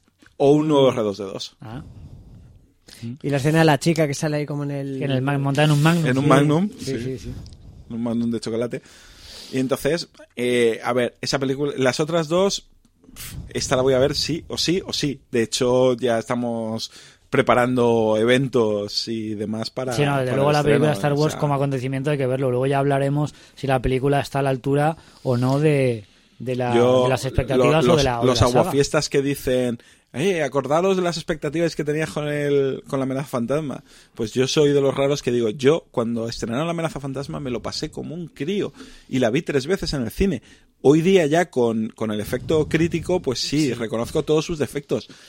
Pero menos de los que la gente dice y, y es la peor película de la saga. Pero, Dios mío, Sí, tanta- ta- tan alta es el nivel del cine como para despreciar lo que puede ofrecer una película de Star Wars. No, pero a ver, pero ya somos un poco veteranos con el tema de las expectativas y de los trailers y muchos éramos niños, adolescentes que nos flipamos con el tráiler de, de, de la amenaza fantasma después de tantos años, otra película de Star Wars y luego, bueno, la película no estuvo a la altura y era como que no, nosotros mismos nos habíamos defraudado al creer que íbamos a volver Pues a sentirlo yo- en las películas te- clásicas. Claro, pero el problema no solo era la película. Pero que claro, sí, yo, por que ejemplo, tiene un ahora millón eso a mí de- no me pasa. Que tiene un millón de fallos y, y cualquier día. Bueno, de hecho, yo, yo espero hacer un análisis de las seis películas durante el año que viene. Pero. Podemos hacer nosotros también un especial Star Wars Se- en, se- claro. en- Se puede. No son creo- tan buenas. Podemos decirlo. Eh, bueno, esa Estamos di- en terapia. Esa, esa discusión la hemos tenido cuando, cuando el doctor se atrevió a decir que Star Wars era una película buena, dos regulares, Y te- sí, una película buena y dos y regulares. dos regulares y, tres malas. y Tres, tres malas. Digo, vale. No, me equivoco, vamos. La buena sea, Imperio contraataca, ¿no? Sí. Bueno, pero las demás. eh, Star Wars es una obra maestra No, y no, es no eh, una obra maestra imperecedera del cine. Es o sea, un clásico sí, pues de la absoluto. misma manera de la misma manera que Ciudadano Kane por el logro técnico y el momento de su estreno lo que significó Es un clásico del cine. es una Star película Wars. pónsela, pónsela a tu hijo y verás cómo se aburre Flipa en colores, ya se la he una puesto. pasada, la he visto y ha flipado. Y está deseando ir disfrazada al estreno de la nueva. Sí. Las ha visto yo todas. tengo yo tengo referencias de amigos que le han puesto a sobrinos eh, después de ver la amenaza fantasma mi sobrino- Star Wars mi y han sobrino dicho de no no cinco eso no es años- Star Wars a mí ponme a mí ponme Mira, cogí a mi... Yoda saltarín Cogí a mi sobrino de cuatro años y le puse el trailer y le dije, ven, que vas a ver una cosa que no te enseña tu padre. No lo encontré en castellano, porque era un momentito, estaba delante del ordenador y se lo puse en inglés. Lo primero que dijo cuando salió el Magnum, la, la motojet, dijo, mira Luke, ¿Verdad? con cuatro años. O sea que el problema son los sobrinos de tus amigos. que, se lo mira- que se vengan a terapia un día. Se vengan a terapia. vengan a terapia. Los críos les encanta Star Wars. Les... Hombre, a ver, o sea, yo pienso que las películas buenas y las que habría que ver son las antiguas. Pero un crío Lo- de 6, 7, 8 a ver, años lo- está acostumbrado las a los buenas son videojuegos. las buenas son las antiguas, pero lo, lo que pasa pero es el que hay ritmo que muchos... tiene el, el- el ritmo que tiene el episodio 4 no lo aguanta un niño de, de, de 8 años. Que sí que lo aguanta, porque ya te digo, mi sobrino Sí no, de 8 no, de eh, 4. Antonio Sí que le gusta. Hombre. Mis sobrinos igual, las han visto de pequeños y. Son películas aventureras la- a los niños. También depende del niño. Hay niño que no Claro. aguanta ni esa ni ninguna. No, o sea, también, sí, es cierto. pero pero mi hijo mi hijo las ha visto a las 6 y ha, y ha flipado. Y de hecho ya se le han olvidado un poco porque, claro, lo- con, con toda la edad pues ha visto Claro, tanto cine mezclado, que, ¿no? que, que- que comentamos a Rebels y, y él andaba un poco perdido. ¿Rebels y- está, te está gustando? ¿Vale la pena o qué? Es, pendiente. es infantil. Sí. Es infantil. eh, ¿Pero infantil, infantil o infantil Disney? Que hay diferencia. Yo es que a mí Disney me gusta. Entonces a mí Eh, Phineas y Ferb me encanta. Entonces Eso os iba a preguntar, que sea de Disney no, no la Los- los- rebajara los, diseños un son muy Disney. Yo me he dado cuenta que los diseños No, son muy los Disney. diseños lo que han querido es apartarse todo lo posible de Tartakovsky. Apartarse todo lo posible de Clone Wars porque es una nueva serie con una nueva imagen. Pero tienes al chaval con ojos grandes, con el, el dibujo Es- estilizado. Sí, pero no... no es una se- animación muy suave, muy Disney. No tiene, no, No. tiene No, eh, a- pero eh, tampoco- ángulos. O sea, todo es todo redondeado. No voy a Y- decir que son los, los efectos. ¿Qué pasa? ¿Que si no es cuadrado no mola? No, no, no quiero decir eso. Quiero decir que es una estética Disney. es- Goku era redondo. No, estoy hablando, estoy hablando de, de, no sé, comparado con los dibujos estilizados de Bruce Timm. Claro, es otra Es- cosa. es otro estilo, Eh, o Es sea, otro estilo. O sea, no es Tartakovsky, no es, no es Bruce Timm. eh, tampoco es Phineas y Ferb, que también es Disney y son tremendamente angulosos. Sí. Es otro tipo de animación, es muy... eh, yo de vez en cuando veo zapeando una cosa que se llama... eh, Desafío Champions o no sé qué. Lo y es, fútbol, es ese, sí, es ese sí. estilo. Justo sí, lo- el, el Es- diseño y eso no es de eso. Disney. Sí, sí, es un poco amerimanga. Es, es- sí, es, es un poco, sí. Han querido, han buscado un, un estilo que sea atractivo para los críos, pero que se aleje de, de las Clone Wars. Me parece un- una buena decisión. Eh, los diseños que han hecho de, de equipamientos y naves están muy chulos. Están muy, muy chulos. Ahí A mí lo que más me gusta es que tiene la, la- o sea, que está ambientada en la época de las películas antiguas. No está, en- está ambientado, entre no está, Entre está medias, entre medias. está Está, medias. está antes de las películas antiguas y después de las modernas. Pero es el imperio, el imperio galáctico en la Alianza Rebelde o está la República. Eh, no. ya la o República sea, ya eh, está, hay- está ambientado justo después ¿De de, Jedi? de- No, no, de la venganza de, de los la Sith. venganza del Sith. Sí, está ahí en medio. Está justo después de la venganza vale, del Sith. Entre el vale. 3 y el 4. Entonces no hay una alianza de rebeldes, sino que empieza, Empieza empiezan a haber rebeldes. claro, por claro, eso claro. son rebeldes. Sí, de hecho, sí. en el cuarto capítulo, uno de los personajes pinta en el suelo el símbolo de la alianza. Vale, el suelo como de una que está base. empezando lo Está empezando. vale, vale, es la chispa. De hecho, de hecho el, el piloto es la chispa de la rebelión. Sí, vale, vale. Entonces es No, pues la, la va por ahí. te digo, y es un rollito muy muy equipo A, muy de Sí. equipo eh, grupo de renegados que van que haciendo aventuras, y- no, van haciendo aventuras semanales, de momento sin una trama río. ¿Cuántos Yo he visto capítulos lleva? Yo he visto cinco, cuatro he visto. El, el cero y, y hasta el cuatro. Mm. Entretenidilla, no, no la sigo, de vez en cuando me acuerdo y digo, ostras, y a lo mejor hay un par pendientes por ver. Pero bien, eh, no, no soy fan de los dibujos de Star Wars en general. O sea, Clone Wars he visto capítulos sueltos y demás. O sea, que no. A mí me gustan las películas. Pues nada, pues de momento hasta que llegue la película del despertar de la fuerza tenemos la serie de Star Wars Rebels, que bueno, que como ha dicho Marco es eh, eminentemente infantil. Sí. Pero bueno, es lo que hay. Y con esto vamos a hacer una pequeña pausa, ya hemos comentado los trailers y a continuación seguimos con el programa.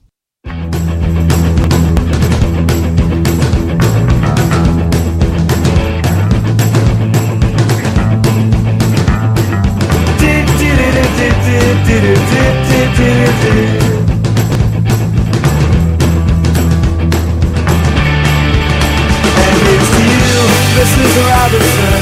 Jesus loves you more than you will know. Whoa, whoa, whoa. God bless the priest, Mrs. Robinson. Heaven holds a place for those who pray. Hey, hey, hey. Hey, hey, hey.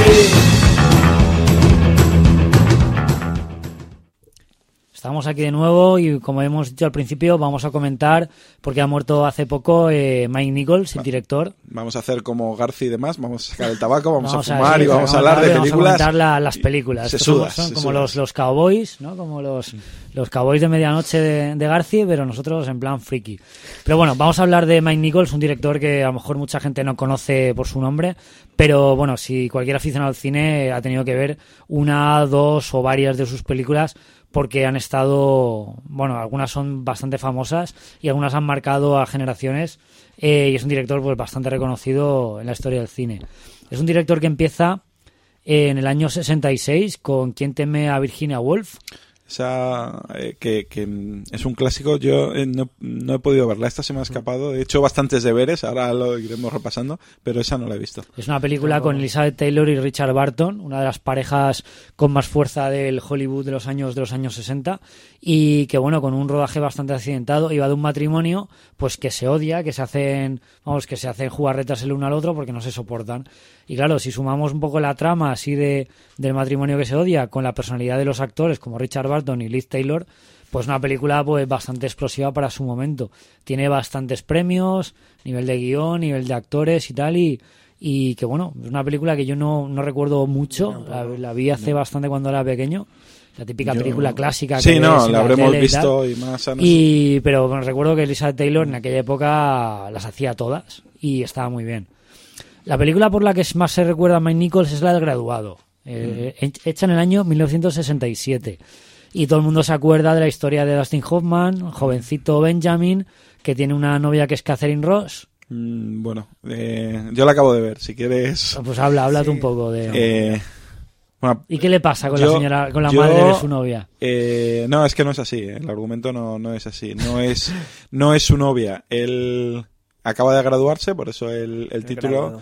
Eh, en la fiesta que le dan sus padres por la graduación, se le acerca eh, la esposa del socio de su padre y, y bueno, se lo lleva a su casa y es cuando dice la famosa frase de trata usted de seducirme, señora Robinson. El caso es que se acaban liando y entonces eh, se, Ah, se enamora, de la, se enamora de la hija. Vale, vale. Eh, yo es una peli- la típica película que has oído hablar tanto de, él, de ella, pero no la, no la había visto. Y por culpa o gracias al programa, pues dije, hay que verla. Eh, puto coñazo de es, película. Es, que es complicado lo que te iba a decir, porque yo no la he visto a la raíz de que se moría Mike Nichols. Yo la vi no en su momento, en el año 67. Evidentemente. Es la típica película, no había nacido. este pero ahora la típica película que cuando eres más o menos joven, adolescente y tal, te empieza a gustar un poco el cine. El graduado de Mike Nichols, hay que verla y tal. Ya un poco en, de jovencito, pues ya esta película como que había que verla porque era importante y era representativa. La vi y no me gustó. O sea, no me gustó porque tiene un ritmo muy de los años 70. No es muy el- para mí el problema no es el... Bueno, el pr- pr- principal problema para mí, ya te digo, la, la vi hace tres o cuatro días, para el programa, o sea que la tengo muy, muy presente. Primero, eh, yo tengo un problema con los personajes cuya definición es poner cara de idiota durante toda la película. Y el personaje de, de Dustin Hoffman pone cara de helado durante Es que Dustin Hoffman, es lo que te iba a decir. una cantidad de, está de minutos haciendo- de metraje brutal. Es que está interpretando a un tío que tiene menos años de los que tenía en realidad. Bueno, pero, o, o qué. pero eso, se, eso se ha hecho siempre. en Entonces, cine. claro, eso tampoco decir, es un entonces, problema grave. yo no me O sea, creo tiene bastante cara de niño. No, en esa película tiene bastante Sí. cara de niño, sí.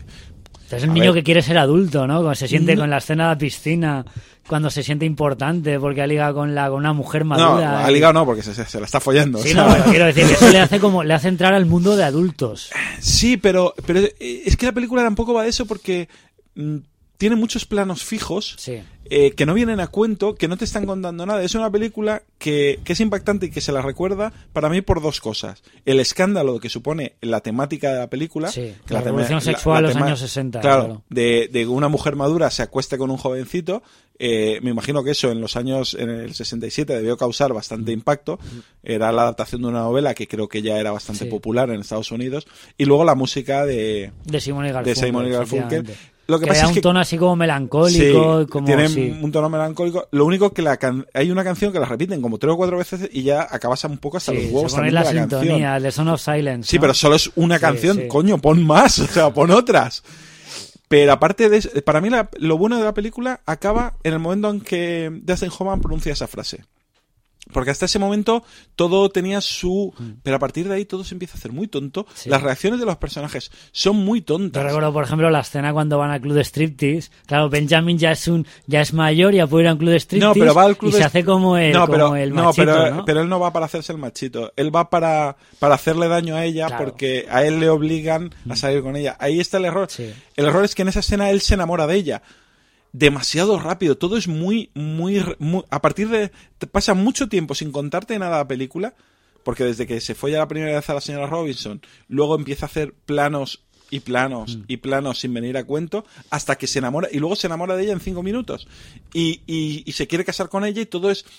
eh, No entiende las reacciones de los Ya. personajes. Mm, A nivel argumental me parece un desastre. Sí, sí. Y, bueno, pues una ya hemos quedado como unos incultos No, pero a ver, pasa a la es, lo que, siguiente. no, es lo que, lo que quería comentar. El graduado ha quedado una película que cualquier aficionado al cine, estudios al cine, realizador, guionista, Mm. es una película que de alguna manera le ha marcado. Yo he estado leyendo por ahí pues, referencias, eh, por ejemplo, es una de las películas que inspiró a Spielberg para ser director de cine. Ha inspirado a, a muchos autores y la consideran una piedra angular, una algo básico Pues para lo que tenga yo no se lo he visto. pero, pero quizá, quizá a lo mejor porque les pilló en su, en su generación, la misma manera que American Graffiti o porque, es quería- o por- generacional. porque querían tirarse a la señora Robinson. Es posible que a lo mejor la, la señora Robinson fuera la primera MILF de la historia del Hostia. cine.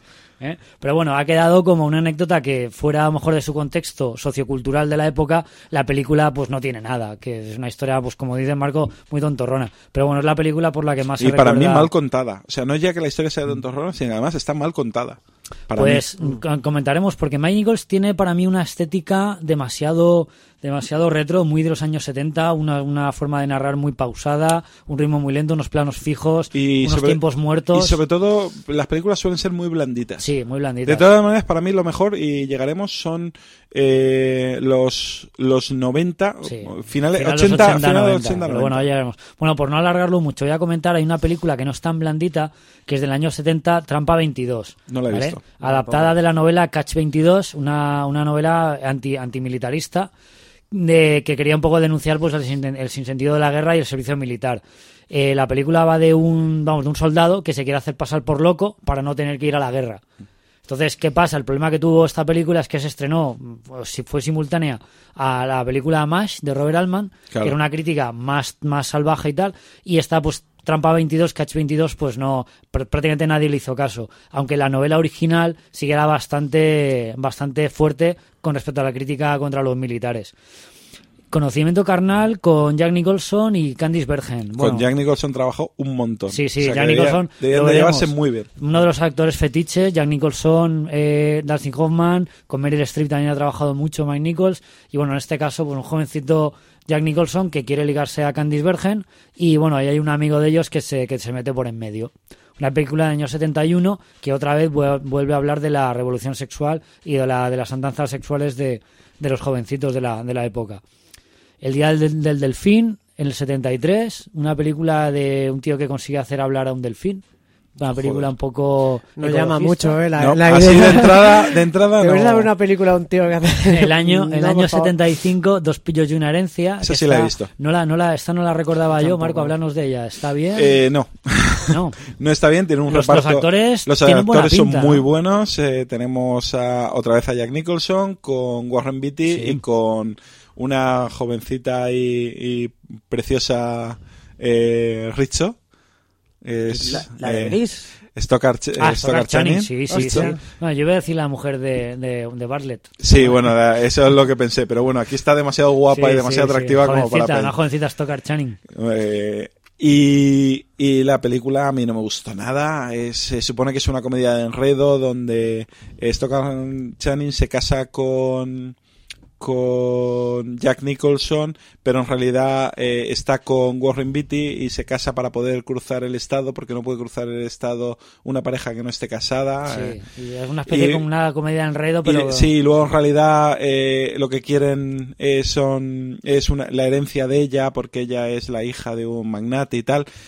Un desastre, a mí no me gustó nada, de hecho el final casi lo vi, pero de eso que estaba haciendo otra cosa porque, interés, ¿no? porque no me interesaba nada lo que estaba pasando. y en teoría la, la parte final es cuando pasan más cosas, Claro. pero muy aburrida, muy, muy, muy, muy aburrida. Llegamos al año 83, una película que- de la que también se habló bastante por el tono un poco ecologista y crítico que tenía, Silwood. Eh, la película era... ¿Quién es la Con, actriz? con Meryl Streep. Meryl Streep. Con, justo una, Meryl con un extraño casco negro Sí. como peluca. Eh, Kurt Russell también sale también y la película va de, de la denuncia por falta de medidas de seguridad de una central nuclear. No la he visto, esa. esa no Estaba pues visto. ambientada fue también bastante polémica porque también el lobby el lobby de los empresarios nuclear, y tal pues como que se decía mentiras y tal Esta era de las que tenía eh, interés por ver estos días. Esta y la que va después, que tampoco la he visto, que vol- mm, volvía a, a juntar a Meryl Streep Se con, el pastel. Nicholson.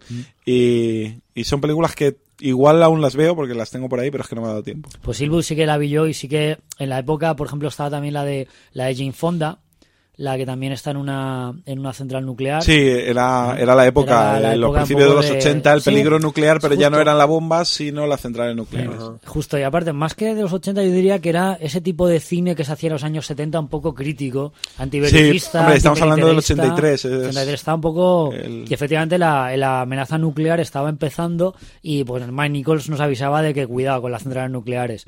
El año 86 se acabó el pastel. De esta no tengo referencia. Yo sí, yo en su momento eh, era una película que tenía curiosidad por ver porque los dos actores son muy buenos, es una comedia romántica, pero, pero no me ha dado tiempo. Quería haberla visto y no, no me ha dado tiempo. Bueno, llegamos al 88, un poco una época que yo ya recuerdo, y esta película creo que la vi, pero no entendí nada, Desventuras de un recluta inocente. Una película Un de Matthew. Broderick. Claro, yo en el año Truñaco. 88 yo tenía 12 años y venía de ver Juegos de Guerra, venía de ver todo en un día, entonces Claro. claro. yo pensaba que una película de Matthew Broderick iba a ser de cachondeo o de aventuras. claro. Y ni una cosa ni otra, es un drama. Y ni siquiera, es que no llega ni a ser un drama. O sea, es una versión blandita de las películas de campamento, de, de las películas de drama de campamento, tipo la primera mitad de la chaqueta metálica Sí, y tal. Del entrenamiento de un tío De- que le putean. Pero es que tampoco, no, no, pero es que no, o sea, todo es muy blandito, todo es muy, muy Nichols, pero, pero de la peor, de la peor manera, todo Yo es diría que es un poco telefilm, ¿no? ¿O qué? casi con una estética un poco más, pero son unos personajes, eh, no es ni siquiera que Matthew Broderick es protagonista, pero no es un protagonista eh, muy, muy, Al uso. Sí, eh, eh, tiene el protagonismo bastante compartido, para empezar con Christopher Walken, que es el, el sargento de entrenamiento, es un típico sargento de entrenamiento, tiene el final más tonto que te puedas echar a la cara, eh, es el entrenamiento no para la guerra del Vietnam, que sería lo que estábamos acostumbrados en esta época, sino para la Segunda Guerra Mundial, son los coletazos de la Segunda Guerra Mundial, de hecho está acabando la Segunda Guerra Mundial, y, y es un grupo que se juntan en el tren yendo hacia, hacia el cuartel de entrenamiento y pues sí, a dos de ellos, Matthew Broderick y otro, eh, los putea un poco más el sargento, pero un poquito. Es un puteo que a mí me han hecho lo mismo en la mili. Y estamos hablando de, de- de en Sí, España sí. Y, y en los 80. O sea, que no, porque les hace hacer flexiones Yo- de más, o sea que, no, sé, no sé que no es nada... no sé qué pretendía contar, porque de la misma manera que estaba denunciando un poco No- no la, sé lo que cuenta la película, crítica militar con la película de Trampa 22, la crítica al- a la amenaza nuclear con Silwood, aquí, pues desventuras de un recluta inocente. Aparte pues, que Matthew Broderick está para colgarlo Sí, del palo de la bandera, ¿eh? estaba- O sea, Ya te digo, yo tenía la, la imagen de, de Bueller en Todo en un Día, o incluso de, de David en, en Juegos de Guerra, y esa fue una decepción, porque no era la película de aventuras que yo como adolescente claro, no, quería- no, de quería aventura ver. no tiene nada. No tiene nada. Pero que tampoco es, por ejemplo, un drama sería la de Michael J. Fox en Vietnam. Sí, que teníamos, Corazones de Hierro, eh, sí. eh, estaríamos en lo mismo, un actor que venía de hacer Sí, sí. cosas así y y se te mete. ligeras, pero sí. eso es un drama, un drama que, que denuncia una serie de cosas. Esta acaba la película y dices, mm, he perdido hora y media de mi vida y no me han dicho nada. Y luego, O sea, sobre todo, no, no recuerdo qué título tiene en inglés, pero la Desventuras No, de no, el- inocente, eh, pues ya evoca las, las películas de. sí, tira, de moda, tira comedia. Es una eh, comedia, sí. tipo Es Loca Academia de Policía. Biloxi- o- es- se titula Biloxi plan. Blues. Ah, vale. El- Ah, el- Biloxi el- es el campamento. Es el campamento Claro, de Biloxi sí, sí. y el cartel ya engañaba a la gente porque es la foto de Matthew Broderick con un beso de, de mujer en, Claro, en la claro. mejilla, lo estoy mirando yo ahora. fui uno de los que picaron con ese O sea, era- póster y pensaba que iba a ser una comedia adolescente, que, que no.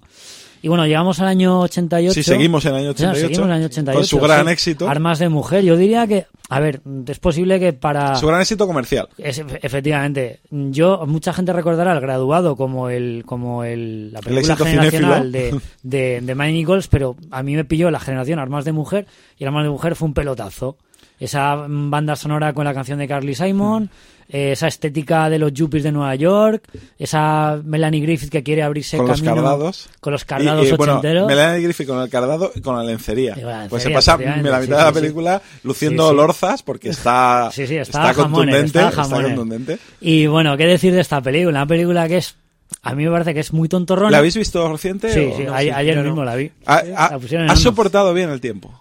Regular. Los cardados no. Los cardados Los no, 80. el vestuario. yo tengo una. el El, otro día es- comentándolo con una amiga, le decía. Yo, a mí es que me tira para atrás los ordenadores. Yo veo esos ordenadores y ya. Tochacos, ¿no? Sí, Ya pero, pero a nivel La argumental, a nivel argumental, eh, todavía aguanta. Yo pensaba que iba a aguantar peor, Mm. que no me iba, y, y aguanta bien. Melanie Griffith- película- el doblaje es infame, pero Sí, es que a Melanie me lo- Griffith en me España la han doblado siempre Sí, fatal. me lo imagino. Pero bueno, una película, recordemos, para que no la haya visto, la eh, Melanie Griffith, una, Secretaria. una joven secretaria que quiere abrirse camino en el mundo de las finanzas en Nueva York y llega a un- a una, una oficina donde trabaja para Sigourney Weaver, que es la típica zorra estirada, ejecutiva agresiva. El culo puntiagudo. culo puntiagudo ¿eh? y nada y hay un socio que conoce que es Harrison Ford O sea, Sigourney Weaver Está- genial. está muy bien, Es- está- está se muy come bien. la película en cada escena. Sí, es uno de esos papeles que tú dices que es un villano agradecido porque Sí. permite ser un villano caricaturesco y funciona. Sin ser caricaturesco, Sin- o sea, sin- siendo... Está como en el límite de ser cabrón, pero sin ser una caricatura. Eh, Harrison Ford, mm, ahí pone una de las caras de, de tonto durante toda la película. Sí, Harrison Ford Está no, como de- no está a gusto en la película. O sea, yo no... Hace un papel tontorrón. O sea, eh, veo mucho mejor a las dos mujeres que... Sí, bueno, y, a Es las que- tres. es que justo. Y, y a las tres. Porque Joan Cusack es la mejor es la secundaria de la secretaria, sí, historia. sí, me acuerdo es de la la amiga. la amiga. La, la amiga, eso. Y qué iba a decir, ah, bueno, que Harrison Ford está un poco en segundo plano porque las reinas del baile son las dos, las dos chicas. Mm. Sí, Weaver y pero en teoría Griffith. tenía que ser una comedia romántica también, en parte, entre Harrison Mm. Sí. Ford y Melanie Griffith. Pero y, no, pero el y personaje de química, Harrison Ford ellos está- química no tienen. Claro, yo, yo recuerdo que sí, que Harrison Ford tiene una cara de, de bobalicón, Sí. está como poniendo muecas, como luego haría años después eh, Hugh Grant. Pues yo creo que el, el precedente de Hugh Grant era la cara de tonto que se le pone a Harrison Ford. Pero bueno, escenas muy de los 80, frases lapidarias, el mundo de las finanzas, como habíamos visto a lo mejor un poco en Wall Street, Sí, estaba- abogados agresivos y tal, todos pisándose, y una banda sonora pues bastante chula. Una, Mm. Yo, una para, postalita para, para mí, ha aguantado, ha aguantado bien el paso del tiempo. O sea, se puede ver hoy día Sí. Siempre y cuando lo pongas en contexto, evidentemente. Sí. Alec Baldwin es el novio de Melanie Griffith que le engaña. O sea, hay actores por ahí un poco de jovencitos que están en los 80 empezando que luego han sido por grandes estrellas. Y bueno, armas de Qué mujer. generoso eres. No, bueno, Ha, ha- ha llamado gran estrella a, a Alec Baldwin. no, desde luego a Melanie Griffith no. Eso te lo Está en Torrente 5, ¿no? pero, Pero... bueno, son Torrente 5. ¿A dónde Gran estrella, no he visto ¿eh? quién te ve. ¿eh? Y nada, y bueno, hablar de la banda sonora, contar la anécdota de que la, la canción de, de Let the River Run de Carly Simon ganó el Oscar que yo le cogí manía un poco porque estaba Tú siempre le nominada. coges manía a alguien. No, no, pero es que ahora te voy a explicar por qué. Es que estaba nominada Blaze of Glory de, bon Jo- de John Bon Es Jovi. que tú eres fan de Bon Jovi. que yo soy tío. muy fan de, de Bon Jovi como grupo y de John Bon Jovi en solitario en el disco Blaze of Glory, banda sonora de Intrépidos Forajidos, la segunda parte de Arma Joven, que cuenta la historia de Bill el Niño, que la, la canción de Blaze of Glory me parece un temazo, pero tengo que reconocer que eh, Let the River Run es un pedazo de canción. La escena del ferry es, es parte de la historia del cine. Yo y, te diría, y más que, que ver del cine, yo te diría que esa canción y esa escena es un retrato generacional. O sea, esa canción ayuda a ambientar una época concreta. Entonces, y eso, tú, eso tú te es muy pones grande. hoy día la película en el 2014, ves, oyes esa canción y ves la escena y ya Sí. te metes en muy esa bien en situación. cómo era ese Nueva Por York eso en la película época, funciona. sí.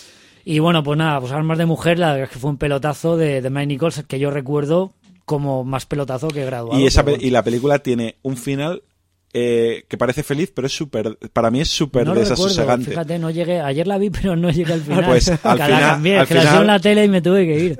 Al final llega, eh, bueno, ella consigue el Sí, puesto. recuerdo la escena del- la eh, que está la secretaria. Sí, sí. No, no, después, cuando ya el, el epílogo, ella, eh, que se cree que ella va a ser secretaria, pero en realidad le han dado un despacho como el que tenía Sigourney Weaver, llama a la amiga para celebrarlo y entonces eh, la cámara sale hacia afuera de, y ves que ella está todo feliz por una ventanita entre miles de ventanitas iguales. Ah, bueno, claro. O sea, sí, sí. que Ella ella ha ha conseguido conseguido- el sueño americano, pero y, es y una solamente más. es una mini Claro, hormiguita claro. dentro Sí, y es, es muy mm, o sea para ser un final feliz eh, si lo analizas un poco es, No, es es como mal que, es como que para la ella, película ¿no? te ha contado Claro. la historia de una, de, De- de una hormiguita, sí. en concreto. Sí, Pero bueno, ya te ha contado la historia de esa persona. Sí, no. Y nada, pues llegamos al año 90, postales desde el filo. esa tenía muchas ganas de recuperarla porque es una película que me gusta Sí. mucho me gusta Yo no la recuerdo, yo la vi en su momento, de pues que, creo que es, tenía es- Shirley MacLaine, era, es- ¿verdad? es la vida de Carrie Fisher Sí. Es eh, el papel de Car- eh, basado en la novela de Carrie Fisher Ah, que cuenta vale, su no que cuenta su vida Con el los problemas que tenía con con, los su problemas madre. que tenía con su madre que encaja. es eh, Debbie Reynolds Sí, sí. Hostia. Que en este Y- caso es Shirley MacLaine. Que en este sí. caso es Shirley MacLaine y sus problemas con el alcohol, las drogas y demás. Y es una película que yo hace tiempo que no le eh, que no la he recuperado entera, he visto algún trozo en la tele cuando la han puesto y es una película donde donde la protagonista está de maravilla, es una película que funciona muy bien, a mí me gusta mucho porque no se centra mucho en meter el dedo en la llaga y hacer daño. Es Mike Nichols suele ser bastante amable, aquí lo es y le va bien a la película. Y salvo que haya envejecido mal, porque no la he vuelto a ver, a mí me gustó mucho. Es una película bastante recomendable y más si sabes que está hablando de personas muy reales y, y muy jóvenes. O sea, no estamos hablando del Hollywood de los. estamos hablando de Carrie Fisher. Sí, sí, sí, que De hecho, el, de el- su- el libro es suyo y el guion es suyo. Sí, vale, vale. No, pues no, la recuperaré, pues no, claro, te sabiendo que están... sí, sí, metiendo sí. en Y, el reparto, estamos hablando de Meryl Streep, de Shirley MacLaine, de Dennis Quaid, de Jim Hackman, de Richard Dreyfuss, de Rob Reiner, o sea, Sí, ah, que- pues categoría. No, pues la, la revisaré. es una película sí, sí. para, eh, para recuperar. Luego llegamos a una película donde quizá el tono blandito del que tú hablas de Mike Nichols se le, se le fue de las manos. Se le va de las manos. Porque a propósito de Henry, es una película eh, que también fue pelotazo. Se habló mucho de Harrison Ford, ese, ese personaje egoísta, antipático. Eh, que mm, tiene que no recuerdo que bueno le, Le pegan un tiro en la cabeza queda y se- se queda idiota. para- paralítico entonces No, tiene- paralítico se- no, se idiota. pierde la memoria Eso, y, pierde la se memoria, queda, entonces tiene que- y tiene que se queda retrasado, un poco Sí, retrasado. Sí, tiene que aprender otra vez Yo la vi en el cine y te aseguro que ni para el programa. O sea, me pareció Sí. un coñazo inaguantable. en el cine no, en el cine no, pero la revisé en videoclub años después y me pareció un telefilm muy lacrimógeno pero Ella, forzado. la chica era Annette Bening. Sí, sí, me sí. sonaba, pero quería Y nada, y muy mal, o sea, un telefilm, pero claro, que los actores muy bien, pero un telefilm totalmente eh, irreal, totalmente edulcorado, moralina. Horror. No Ah, sé, para o mí, sea, pa- fatal. yo tal y como la recuerdo, y ya te digo, tendría que recomendármela a alguien en quien confiara mucho. Pero inexplicablemente es una película que todo el mundo recuerda como muy bonita, que no sé qué, que buenos sentimientos. bueno, todo, todo el, todo el Entonces, mundo es no relativo. Yo, No, sí, sé. o sea, es una película Hombre, que... lo petó bastante esa Lo- película. sí, ¿eh? pero, pero Por eso- lo menos en mi época. Que... Pero porque hay cierto tipo de cine eh, que parece que no se puede criticar. O sea, cuando hablan de ciertas cosas parece que hasta que no pasa cierto tiempo no... Si es una película que trata del cáncer, Mm. Claro, es que sí. parece que si hablas mal de la No, película sí, estás hablando es- mal de los que han de luchado acuerdo, contra estoy el de acuerdo cáncer. cuando en y esta momento- pasaba eso, sí. como, como era de superación y Claro, tal. de superación la película era un coñazo. drama, Sí. Es que no sí, era una película de Mike Nichols, era la nueva película de Harrison Ford. Sí, sí, no, era en su Harrison momento Ford. estaba petando. Ford en aquel momento Entonces, por estaba- eso, estaba todavía en plan De hecho, yo la vi por eso. Estaba, y no Henry, estaba frenético, de Polanski, estaba en varias estaba también. a tope, sí. estaba a tope, Sí, Harry. Bueno, y llegamos año 94, después de que en el 93 eh, se pusiera de alguna manera de moda revisitar monstruos clásicos. Coppola hizo Drácula, Kenneth Branagh hizo Frankenstein. eh, Frankenstein y Mike Nichols, no sé a quién se le ocurrió que Mike Nichols hiciera la versión del hombre lobo. Yo creo que uno de los, de los fallos más grandes de elección de un director, porque a mí no me gustó nada. Adapta a Jack Nicholson, es un ejecutivo. Pues estoy completamente en desacuerdo. No, no, pues me parece una, porque me hay parece mucha una película gente- fantástica. La volví a ver Desde- a- a- desde ayer, de vista- además. No, pero desde el punto de vista de un ejecutivo que despierta su lado animal, pero con adaptación del hombre lobo no hay por dónde cogerla. No sé, ¿a ti cómo libre, te ¿no? funciona? A mí me funciona como película. O sea, me parece una historia muy bien contada. Eh, Mike Nichols mantiene ese tono blandito eh, que ya hemos comentado y que seguiremos comentando porque la verdad es que no lo abandona nunca. Es un director, es un sello de identidad y Eh, algunas veces le beneficia. Y en esta está- película no me a mí, me gusta porque me está contando otra cosa, otra historia de Hombre Lobo, eh, precisamente tan muy apartado de- del Hombre Lobo que conocemos. Eh, tiene unos actores en estado de gracia. Guau, tiene un Michelle Pfeiffer, guapísima. Sí, guapísima, pero- pero, pero eh, a mí me un, parece que un hay James. Spader, un Sí. James Spader que, que empezaba a ser el que luego se eh, Sí, James al- que ahora, ambiguo, ¿no? al que ahora empezamos a Sí. amar. Yo recuerdo que por esa ese época pedazo estaba- de eh, mm, eh, normalmente el de los tacos es Gaby, pero voy a decir ese pedazo de hijo de puta, puta.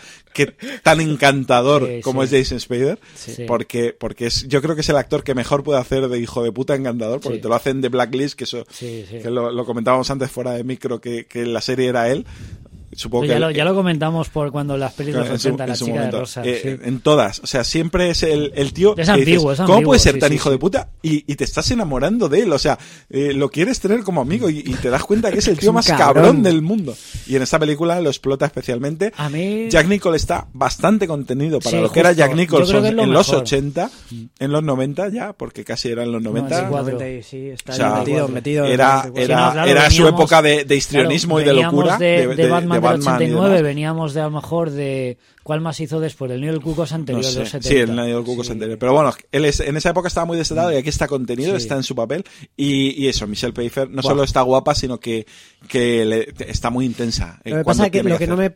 La pareja tiene química, pero No, no a sé, mí no me ella- parece que tiene química. Ella lo veo como un viejuno para ella. Es que no lo sé. es, es que lo es en todo momento y la, la película lo no lo dice, esconde, sí. la película no lo esconde. Es que en realidad ellos no tienen una historia de amor al uso, porque son dos personajes torturados donde mm, nunca piensan ninguno de los dos que vayan a acabar juntos. Sí. O sea, en realidad no acaban juntos, en realidad echan un polvo de una noche. Ya, O sea, no tienen más. A mí, a mí, a mí la película. Y tiene un final genial. A mí ¿eh? la película O sea, me funcionó como si es una parábola de la, de la madurez o la- de la vejez de un tío que está acabado y que gracias a que le muerde un lobo recupera esa energía animal Mm. y esa energía animal o ese sex appeal o como lo queréis llamar Eso es, le eh, resulta atractivo no. a Michelle Pfeiffer. No, no, Pero la película... es, es otra, la película es otra cosa. No, sé. o sea, no, o sea, te lo digo porque no, lo, lo he leído. o La película es una parábola sobre la, la negación de, de, de- de un hombre maduro tiempo, convertirse, ¿no? o sea, de pasar de la madurez a la vejez. Eh, Ya Nicholson se niega a ser viejo. Y esa Mm. inyección de adrenalina que tiene, gracias a la maldición del hombre lobo, le permite ser sexualmente atractivo, o ser eh, valiente, o ser, Eh, pues joder, cuando, cuando ver, está marcando el territorio o sea, meándole a, James Spader y le está plantando eh, el terreno al tiburón jovencito es un que le hombre- está comiendo terreno. La, la peli- perdona, la película tiene lecturas a varios niveles. Ahora, como adaptación del hombre lobo después de Frankenstein y después de Drácula, no funciona de ninguna de las maneras. Mm, es Independientemente de que Jack Nicholson esté estupendo. Eh, es que No para creo mí que no- no, pretendían no eso, tiene claro, nada que ver. o sea, eh. No, no, para o sea, mí es una, una revisitación del hombre lobo muy interesante. Evidentemente sí que hay un, una lectura del el, el declive de, Sí. de un personaje que rejuvenece porque lo muerde un lobo, eso es evidente, o sea, no es que no lo voy a negar porque es la base de la película realmente, pero eh, a mí la película me funciona como película, sin, sin buscarle doble ni triple lectura. La historia que me cuenta de principio a fin, que tiene un final súper amargo, eh, no tiene un final feliz precisamente no, la sí, película, o sea, tiene un final súper amargo. Eh, a mí me encanta, o sea, la película la disfruté en su momento, hacía mucho que no la volví a ver y digo, mira, aprovechando, esta es de las que tengo que, que recuperar para ver, por lo mismo que Armas de Mujer, a ver si dices, vaya, tenía un recuerdo bueno, pero- envejecido, y, ¿no? y yo la he disfrutado un montón. He disfrutado con los tres actores. Es posible que He si disfrutado la- con, con el argumento, con la historia que me cuenta. Ya te digo, no he entrado en lecturas del hombre viejo y tal. Sí, esa es la historia, pero no creo que haya una moraleja detrás de eso. No, Para mí es moraleja una no, simple pero historia. Quizá, quizá es una historia, lo, lo que tú estás, lo que tú estás diciendo. Yo fui a verla en el cine y un poco, pues sí, pues quizá con la expectativa Claro, si de estás- revisitar el monstruo, claro, el si- monstruo si tú- clásico. si tú quieres ver al hombre lobo, es otra. es- Es no, está- no estás Entonces, viendo tu película. Hombre Lobo no funciona. No, no, no, Quizá- es que no es por una eso- película del hombre lobo. por eso critico- otra. Y por eso critico De hecho- quizá la elección del director. A lo mejor Mike Pero es Nichols que no era el no, director es que adecuado para, ese tipo para de este película. para este guion sí. Para este guion sí que es el director No adecuado sé, pero es porque que tiene un para tono muy lo melancólico, muy pausado. Eh, es que es el muy- guion es que muy le han dado. Nichols. Y Es tiene una que- atmósfera muy así. Sí, eh, tiene una atmósfera un poco mm, de cosas que se hacían un poquito antes, Sí. un poquito más Es en muy los 80. 70, sí, yo más, diría- más y las 80, cámaras más- lentas más- esas Sí, mucha mete cámara lenta, mucho. Ah, ¿cómo se llama la de Michelle Pfeiffer y el y brujas de Ruther Hauer? Ah, la Lady Halcón, sí, sí. Lady Halcón. Tiene ese sí. tono, aunque no tenga nada que ver, evidentemente, bueno, es medieval y tal, pero tiene ese tono Sí, de, más de melancólico, música más, más. sí. me- Sí. Y a mí, en esta película, tal y como está contada, no lo que tú querías que te contaran, Sí. que era una historia del hombre lobo, porque el hombre lobo no sale en ningún momento. O No, de la hecho- estética de él sale así como. pero eso, es- eso es al final, esos son los últimos sí. 10 minutos, que, que cuando pelean los, dos los dos machos alfa, Pero los justo, dos de, lobos. de hecho, eso lo, eso lo comentaron los propios actores. Querían huir de la máscara de Claro. maquillaje de los hombres lobos. Es que no hay una máscara de hombre lobo en acentuar los rasgos, que eran los rasgos ya son muy felinos, son muy duros de, de. Jack Nicholson, y con un poquito de maquillaje o de pelaje, Lo único que pues, le ponen eh, pelo, un poquito de pelo en, Sí. digamos, en la barba. Y las lentillas y, las y- lentillas y, y los- y los colmillos. eh. Pero ni siquiera hay una transformación No. tipo... O sea, buscaban otra película y para Sí, mí sí. lo consiguieron. Aparte, lo que más destacan son los otros sentidos. Cuando el Sí. cabrón puede escuchar todo lo que le están escuchan y criticando. huele cuando y- huele a la sí. mujer que está con Jesse Spider y, lo- y es por el olor. A mí- o sea, es- Yo es una película es que recomiendo, eso sí, si, si no buscas una película del hombre No, lobo, porque claro, no es una claro, película del hombre Claro, si lobo. la vendes a alguien como la película del hombre lobo, no, no funciona, así que es verdad. Ya vamos con, Sí, bueno, llegamos al año con 96. un, un verdadero placer de película. Sí, una jaula de brillos con, bueno, el remake de una película francesa, la película famosa con Robin Williams. Háblanos de ella, Marco. A mí, bueno, me pareció divertida y ya, pero Pues- es pues- que me pasa lo mismo este, con esta película que con la de In and Out. Todo el mundo se pone a hablar Ah, de yo- ella, yo- qué pues, divertida los yo- gays. Yo, son dos películas que adoro. Sí, pero no sé, pero yo, Pues, porque a ver, la veo eh, divertida, pero no es para tanto. Yo vi, hombre, evidentemente no es una obra maestra. A mí me parece una película muy amable, muy mm, con unos actores en estado de gracia, todos. Lo mejor Robin Y- Williams, histriónico como Jim siempre. Hammond. No, no, Jim no, no. Hammond, Jim Hammond. Eh, estás, ya estás hablando de otra película. Claro. O sea, Robin Williams en esta película no sale nada histriónico. El histriónico en esta película es Nathan Lane. Nathan Lane. Él hace el otro personaje, precisamente. Sí, comentaban mucho. sí, sí, brutal. Nathan Lane es la loca y él es el, Sí. el serio. Él hace Sí, de la sí, chica sí. en la pareja homosexual. Nathan Lane hace de, y de- Robin Williams del, del de macho, machote. ahí con su bigote. con su bigote, con sus pelazos y tal. Yo esta película la vi, no la he visto ahora, la vi cuando en la Osera hicimos el espe- un especial que hicimos de Robin Williams. Y, y la volví a ver. me pasó lo mismo, hacía mucho que no la veía. Digo, a ver qué tal, a ver qué tal. Y me gustó mucho, pero es que Robin Williams, Nathan Lane, eh, pero es que Jim Hackman está brutal. Eh, Diane West está divertidísima. eh, hasta Calista Flojar está encantadora. Antes de, de ser completamente anoréxica, ya era delgada, pero no Sí, era sí, sí, anoréxica, súper. estaba. No, pensaba que ibas a decir antes de ser completamente insoportable.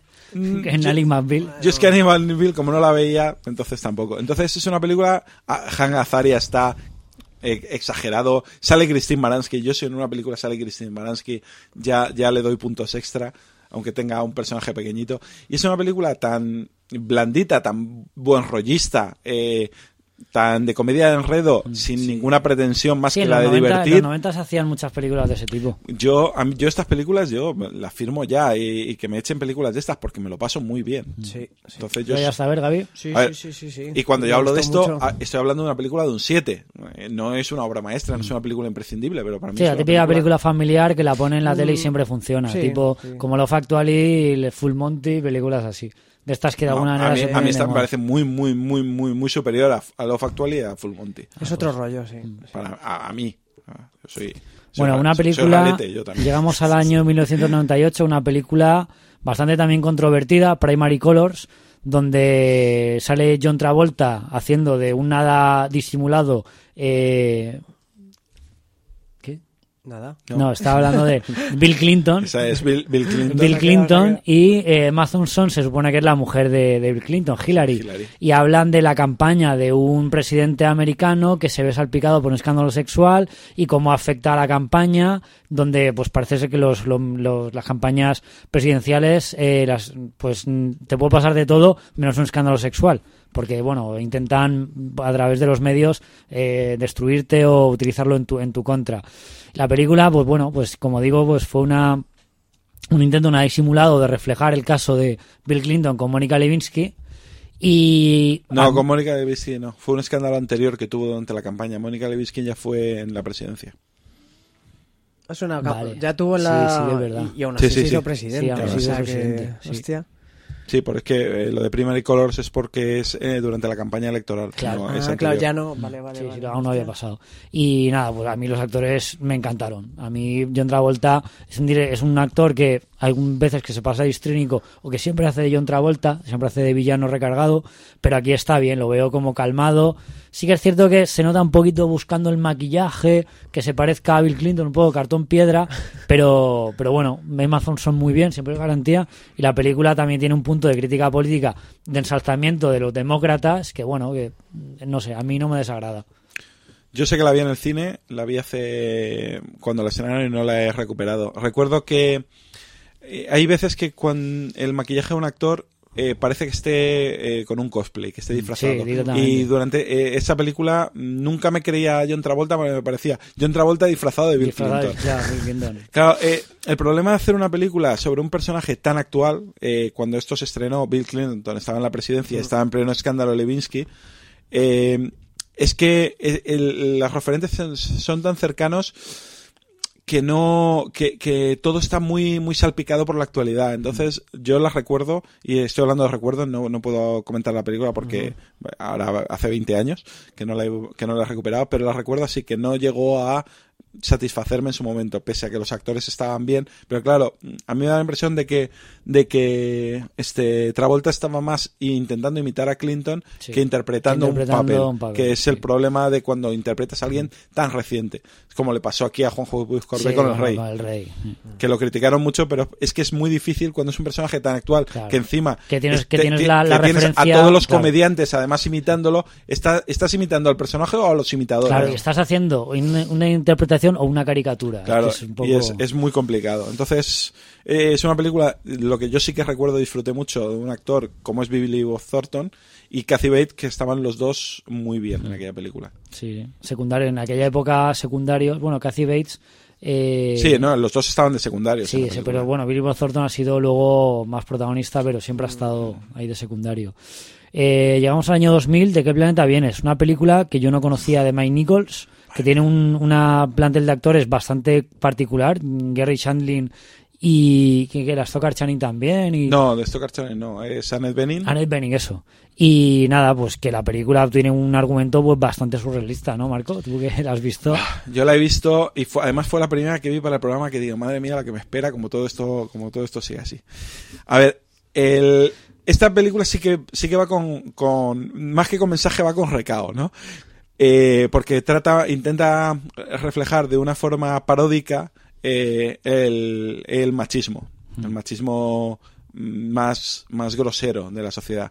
El caso, el argumento es tan marciano como es un, un planeta alienígena asexual que eso, que los, los eh, miembros de la raza no tienen sexo, entonces le ponen un pene artificial a un, al mejor de ellos y lo mandan para, para aparearse con una hembra humana, embarazarla Y este y así que- empezar la, Y, la- y la el director de esta película es el mismo que el graduado y de Armas de Mujer. Qué, variado, ¿eh? El, director es el mismo y yo- pero es que yo no sé qué narices estaban pensando para hacer esta película. Es que A lo no mejor yo creo que sé. el, el tío quiso O sea, hacer una revolución sexual igual que con el graduado. No, pero pero- el año 2000 esto como que. no, pero es que no, no va por ahí. Eh, la película va más en plan comedia eh, gamberra. Sí. Pues de hecho, el, el, el actor protagonista, eh, Gary Saldin, Gary Chandler es un cómico que es un famoso. de la cómico muy famoso, eh, más como actor, lo hemos visto de secundario Mm. en cosas, pero no, aquí tiene un protagonista absoluto. Eh, la película arranca con muchas coñas de él intentando ligar en plan bruto porque les han enseñado a ligar en plan muy machista, entonces les entran a las mujeres mm, directamente para, para follar y le- pues se va llevando hostias, cortes y demás. Eh, cuando se excita el, el pene artificial le suena como si fuera un, una batidora, hace... Entonces tú, eh, durante toda la película... Tengo el vez que- móvil en vibración. cada, cada vez que se excita, oyes. Claro, es una coña que al principio hace gracia y tal, pero luego acaba cansando. Y luego intenta irse por los buenos. eh, Greg Kinean hace, hace- intenta hacer un James Spader, pero no hacer, hacer un Jason Spider, me gusta ese concepto. Pero bueno, Sí. Bueno, queremos es que, co- es queremos que lo, con- lo hemos en- explicado ahora, por eso Sí. lo digo. Si en otro momento No, creo eso. que. Queremos con ese concepto Sí. y vamos a pasar a la siguiente película porque vemos Vale, no la aconsejo tiene- a nadie, pese a que sale Ben Kingsley. Con eso lo digo. Eso todo. y el día del delfín me estoy matando. Bueno, a los el año, el año 2003 hace una miniserie, Angels, Angels in America, una miniserie de bastantes horas, que son 300, no 300 minutos, son unas 6 horas y tal. Y, bueno, parece ser que la serie habla de varios personajes que tienen SIDA.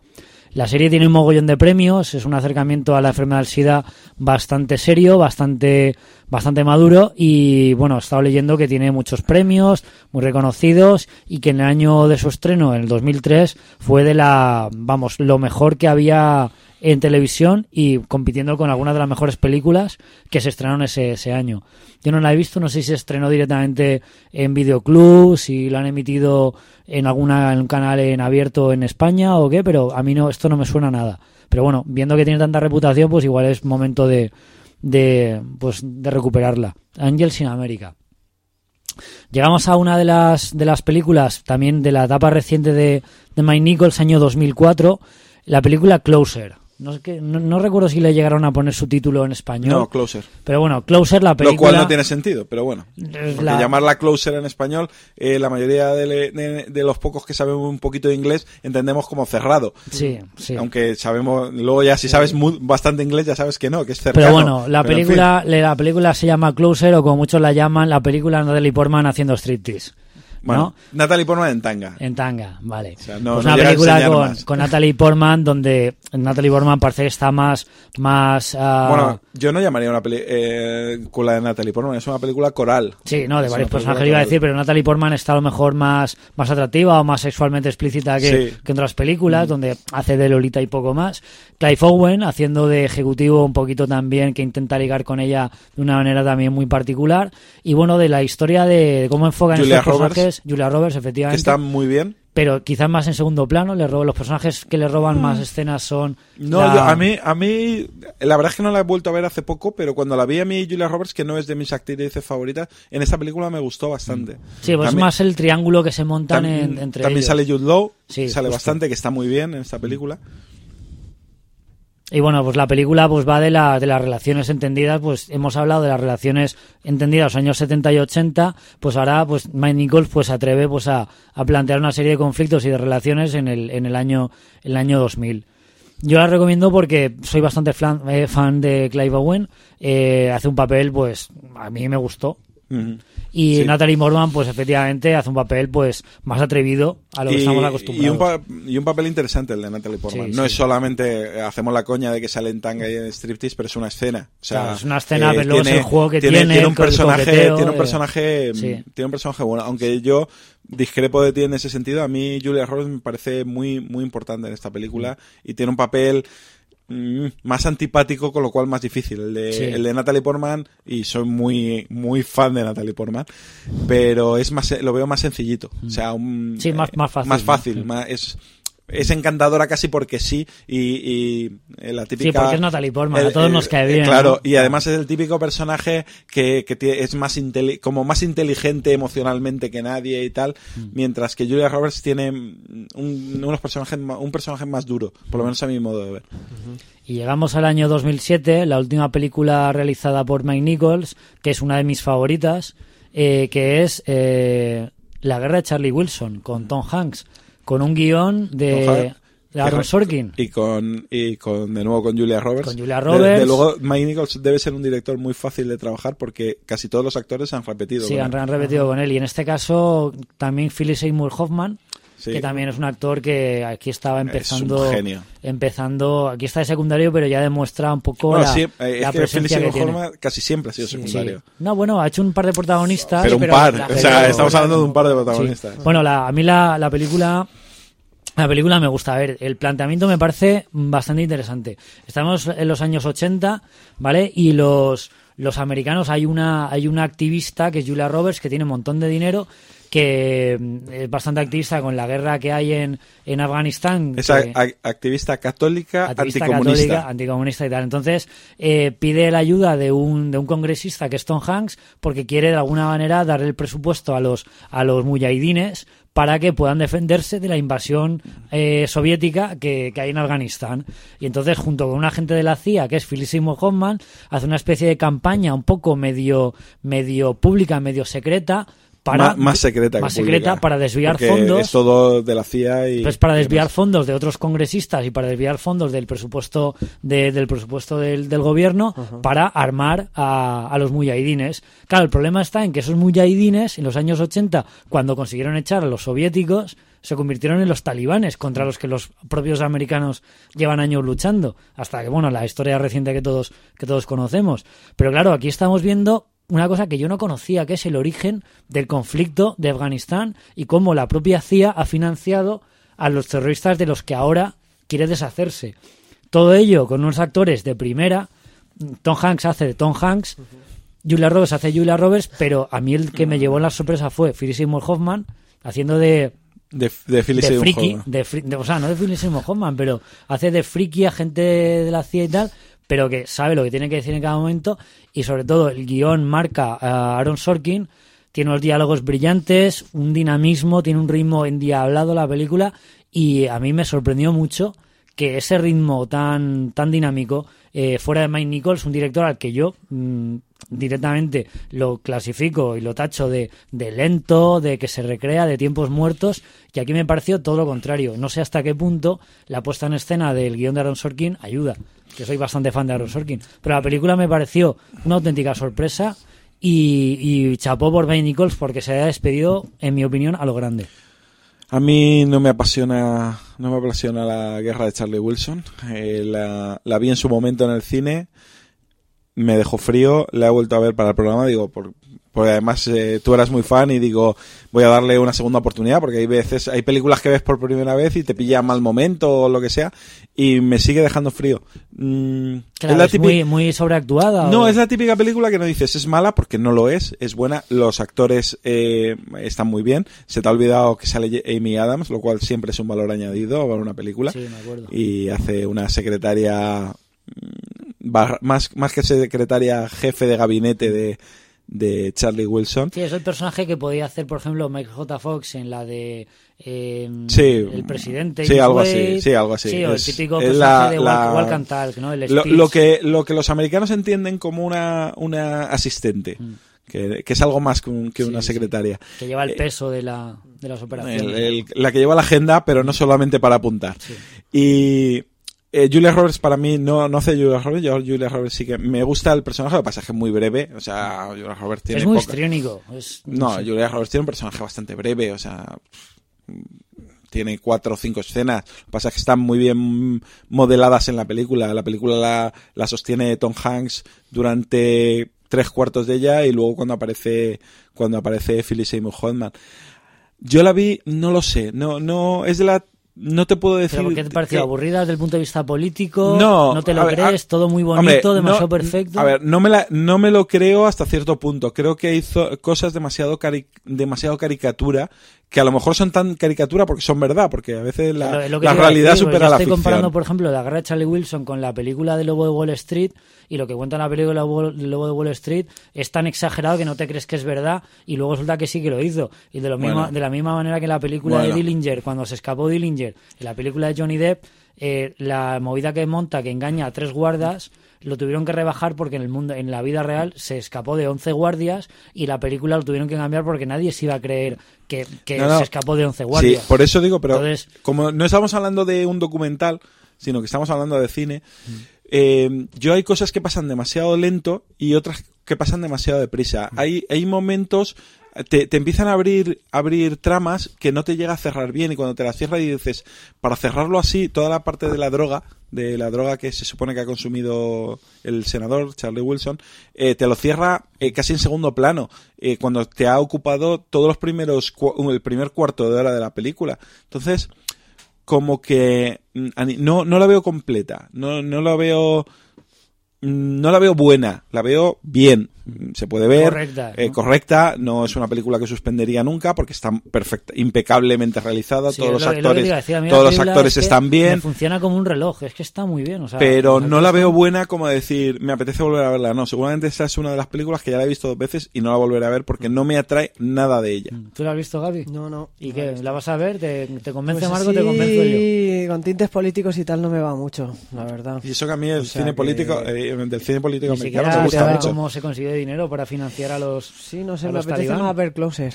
Ah, bueno, No, claro, ¿eh? Closer, Closer Me para mí más, es no, infinitamente mejor película, además de largo. Co- Bueno, pues nada, pues a mí sí que me parece que, que se despidió por la puerta grande Mike Nichols, porque tanto Charlie Wilson como Closer son películas Y, y de las que has visto, ¿con cuál te quedas? de las que he visto, ¿con cuál me quedo? De Mike Nichols. Pues, pues no Ah. sé si.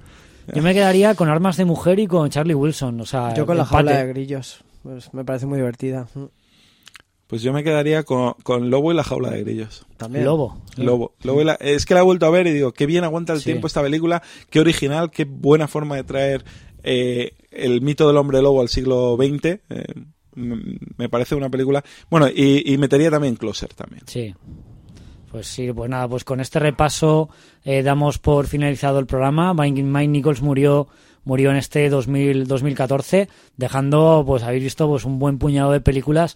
Iba a decir bastante variadas, pero es que si analizas no han sido tan variadas, porque la crítica política, la crítica social, la crítica sexual, esa estética años 70, años 80 le ha acompañado durante bastante buena parte de su filmografía y parece que se ha un poco des- descolgado y ha sido bastante más valiente su propuesta con mensajes un poco más actuales, tanto en Closer como en Charlie Wilson y que bueno, que la verdad que es un director pues pues el que, que yo creo que ha firmado algunos de los capítulos pues mm, clásicos de la, de la historia del cine. Quizá no sea uno de los mejores directores, pero desde luego en cada generación ha habido una película de, de Mike Nichols para, Un, para director con un toquecito especial, pero no es de- no va a ser de los grandes, pero eso, todos hemos visto muchas películas de él Mm. y, y- y algunas que nos han gustado bastante.